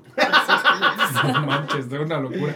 Yo la, la verdad es que la primera vez que te vi en Ve- Vedette pensé que ya no estabas en Aladdin. Yo dije, ah, se movió para acá. ¿Cómo crees? O sea, nunca imaginé que estabas haciendo ambas. No, había un chiste en el inicio de la que al- no sé si todo el mundo lo captaba pero había un chiste que decían que hablábamos las chavas y, y no recuerdo cómo era el remate pero las que vienen de, de dobletear Que eran Majo y tú. Majo y yo y Stephanie Juárez Ah, sí es cierto. Mí- yo, me, yo caí en cuenta una vez que algo iba a ser en, en Vedette. Y me dijeron, sí, pero es que tiene que ser a tal hora porque si no, no llegan ellas de función. Y yo, llegan de, fu- ¡Ah! llegan de función, madre santa, están haciendo las dos cosas. Corre- corríamos Corrían. aparte corríamos o sea ahí sí, Sí. tuve el apoyo de compañeros staff de vestuario de, de pelucas para quitarme todo yo ya medio me estaba así como haciendo el vedetismo La, la, la, la pluma. sutil para que no sé Y aparte todavía llegar con energía, porque aparte no es solo presentarte, es presentarte. O sea, sí sí sí fue fuerte fue una etapa pesadita pero lo, lo disfruté aparte hablando con tipo Mario Chacal es, eh, Mario Mm. Cervantes que es el de la vieja guardia también de, de teatro Es nuestro oficio. Desde, Ahora desde hace muchos años es oficio ahí en el pero él me dice no nosotros hacíamos matiné infantil nos íbamos a dar dos funciones a Hello Dolly al Silvia Pinal y luego nos íbamos a un show un evento nocturno Sí, No no sé cómo puede. pero también eso es un poquito no cuidar tu cuerpo del todo, ¿no? O sea, Pues yo- hay un... tú lo ves a él y está en excelentes condiciones físicas. Este, pero sí, no sé si también la vida ha cambiado mucho Puede también. ser. Y de entrada, o sea, creo que incluso el tráfico, ¿no? o Sí, sea, siento que ahorita, literal, Sí, salir sí, sí. de un lugar a otro Es na- una vida. es una vida y nada te asegura que vas a llegar allá. O sea, es un, es un pedo. Pues. Que- Yo sí estoy haciendo doblaje. Estoy haciendo doblaje. Es un medio muy cerrado y ha costado mucho trabajo entrar. Pero Aladín me abrió las puertas, entonces he estado aprovechándolo y cuando yo tengo llamado me voy también a hacer doblaje. Sí. Al- Aladdin la obra, no Aladdin la película la doblada. obra. Yo estudié en la carrera de actuación doblaje, que fue por ahí, del, estudié la carrera de actuación entre el 2006 y el 2010. Y, y ahí me dieron doblaje y ahí intenté entrar y nunca se me abrió la puerta. Es que es un Y después Sí, de sí. Cerrado. ya como que pude empezar. Entonces estoy haciendo mis pininos ahí. Voy a cumplir un año el 29 de septiembre. Y hay algún personaje que ubiquemos que es. Ay, la voz de Manu. Todavía no, pero espero que pronto. O sea, Ay, está haciendo sí. personajillos por aquí y Sí. por allá. He estado haciendo ambientes, he estado haciendo personajes chiquitos. He estado. Quiero hacer doblaje musical, pero también es difícil entrar. Pero ya he, tenido mis cancioncitas por Pero ahí. fíjate que viendo, viendo por ejemplo, Centaur World, que creo que le pusieron Centauria, eh, la- el doblaje eran pura, pura musicalera. O sea, yo veía a los Sí. que hicieron doblaje y no era gente de doblaje. O sea, se agarraron de que los de teatro musical. Sí. Cosa que me pareció bellísimo. Y que además era lo que habían hecho en Estados Unidos también. Entonces tenía muchísimo sentido. Pero yo le veo, le veo que sí están como volteando a ver el teatro musical para doblaje musical. Yo también. Sí, creo. sí lo fe. veo. Yo también. Tengo creo. fe. Ok, entonces básicamente Anastasia. Anastasia. Que está horas, lugares, redes. Miércoles a domingo en Teatro Telcel. Chequen en cartelera para que chequen los horarios. Y Son chinguísimos de funciones. Porque es miércoles, jueves, viernes y luego dobles Una, sábado y doble domingo. sábado y domingo, sí. Chinguísimos de funciones. Sí, sí, sí. Y bueno, no sabemos qué va a pasar realmente, pero se anuncia como corta temporada, entonces. Se anuncia Así que vayan a verla. Es cierto. Vaya, Para que no sea de una corta temporada. Entonces, por favor. Pero bueno, vamos a, a ver qué pasa. Estoy muy feliz. Bueno, a ver, me soy muy feliz. De verdad, Todos, muy todos feliz. estamos muy felices. Y básicamente es un hashtag, ¿no? Es An- Anastasia MX porque creo que no tiene redes como Anastasia tal, ¿no? MX y es Las redes a son de escenarios escenarios César. César. Ese Ajá. escenario es ese, exacto. Se tomó la decisión, se hicieron pruebas en Aladín, es lo De que nos comenta la gente, de hacer social. la red social de la obra Y y, no. dicen que no termina funcionando porque es un público que terminas perdiendo cuando acaba la obra. Según yo lo que acaba funcionando, igual estoy inventando. Pero creo que el- el- lo ideal es, haz cuenta, la de Aladdin, ya crea su público y luego le cambias el nombre, le pones Es que dicen que lo que Sí, hacen cuando sí, hacen creo. eso, dicen que la ¿Que la gente, dice, sale? sí. Ay, no es la obra que seguía. Hay un cierto público que se queda, pero termina siendo como el mismo. Ah, yo creo que como que la gente casi ni se daba cuenta y era como, ah, de pronto ya es otra obra. Y, Lo que y me es sonaba que lógico, porque es como así, la misma compañía sigue creciendo esa misma red y le va cambiando a sus obras de teatro. lo que quieren hacer es escenario CESA, que es todos los espectáculos que presenta OCESA. Entonces hacen conciertos de repente ahí, hacen el Cirque du Soleil, sobre todo como espectáculos como el Cirque y Sí. Anastasia, que creo que es lo que les está funcionando. Nada más que la gente no etiqueta escenario CESA, nada más ponen el hashtag Anastasia. Anastasia MX. Con ese. Por favor, Con doble S. Ante todo, con ese. Gracias. Anastasia con C no sirve. Y sus redes sociales, pero aparte me encantó fue con Con ese. ese. ¿Qué te puede? ¿Puedo cambiar mi respuesta de qué te puede? con. Sus redes sociales personales. Gloria Toba. Con Vela Vial. P. Con B. Vela Vial. Manuel Corta en YouTube y en, en Facebook, Manu Corta en Instagram. Ok, ¿qué subes en YouTube? Cosas Pues tengo de muchos teatro, videos desde hace muchos sí. ¿En Sí, serio? Hago blog, maquillaje. hago maquillaje, subo canciones, he hecho todo, o sea, he hecho todo. Que te des Casi, seguir. casi el bucket list, pero es el... Es el El bucket, bucket list. El Bucket Ice Bucket Challenge. El Bucket list. es otra cosa. pero sí, he hecho de todo, pero eh, empecé como con la, las ganas de ser youtuber así, pero dije no, lo voy a hacer un canal para disfrutar. Entonces subo videos para disfrutar, blog para disfrutar, canción para disfrutar y eso me tiene muy contento. ¿Y TikTokero no le has entrado? Ay, Ya no soy de eso. Ya no, la nunca edad, la digas edad. nunca también. Nunca digas nunca, pero Yo la que verdad es que ser estoy como- obsesionado con el Instagram y el YouTube, entonces Sí. yo leía mucho y desde que salieron las tabletas y los celulares inteligentes ya no leo tanto como quiero. Digo, si me meto a TikTok es la perdición. La Sí, es perdición. la perdición, creo. O sea, sí hay momentos que dices, Yo pensé ¿dónde que no iba a quedaron mis durar, últimas ¿eh? dos horas? ¿Quién me las robó? Era de día. Sí, no, y está comprobado que te está, que tu foco de atención, tu enfoque está Cada vez cada Es de más un corto. segundo ahorita, de un segundo. Manu no, me- no me quiere creer este tipo de cosas y empieza sus videos con un cuadro en negro y es como, Manu, ese cuadro nos quita ese segundo. Sí, sí, Sí, sí. porque de sí. verdad es esa atención. No, un cuadro negro siguiente. Este, porque ya somos esas personas. Imagina, sí, Está muy las cabrón. nuevas generaciones. Pero Pero bueno, eh, vayan a ver a Anastasia, de verdad no saben el disfrute y el amor que se siente además. O sea, se siente que está hecha con amor, se siente muy cabrón. eh, y se escuchan unas voces preciosas y se ve un vestuario impresionante. O sea, se ve como opulence, sabes. Muchas gracias. Entonces yo, yo estoy enamorado de Anastasia. Vayan a verla para que no sea una cuarta temporada. A Manu le gusta su trabajo, ¿ok? Pues, por favor, Ama su trabajo, por, favor, ama su trabajo, por favor. Hashtag Ma- Manu ama su trabajo. Este, y a mí me pueden encontrar en todos lados como Eve Muniz, así latina M de vaca, guion bajo M de mamá, WN de Nutella Y. Yo sí estoy en TikTok, porque yo sí soy esa señora a veces, solo a veces. Y a la que lo encuentran en Instagram como el guion bajo Aquelarre Podcast, el Aquelarre guion bajo en Twitter y el Aquelarre en Facebook. Ese no tiene TikTok.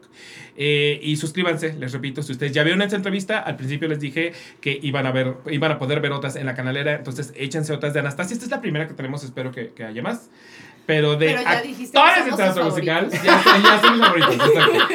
Ya no puedo decir, o sea, los siguientes que vengan ya no puedo decir, ay, son mis favoritos, y ya está grabado, y ya. ya me la peleé. Pero entonces pueden ver, pueden ver en la canalera el resto de las entrevistas que tenemos. Suscríbanse, recomiéndenos y si nos están escuchando, no viendo, en Spotify, en Apple Podcast, en Amazon Music, en iHeartRadio, eh, también suscríbanse o déjenos un bonito comentario, eso nos ayuda a crecer. Muchas gracias por estar aquí. Les quiero Gracias. mucho. Gracias. Gracias. gracias. Ustedes, teatrales, nos vemos. Adiós.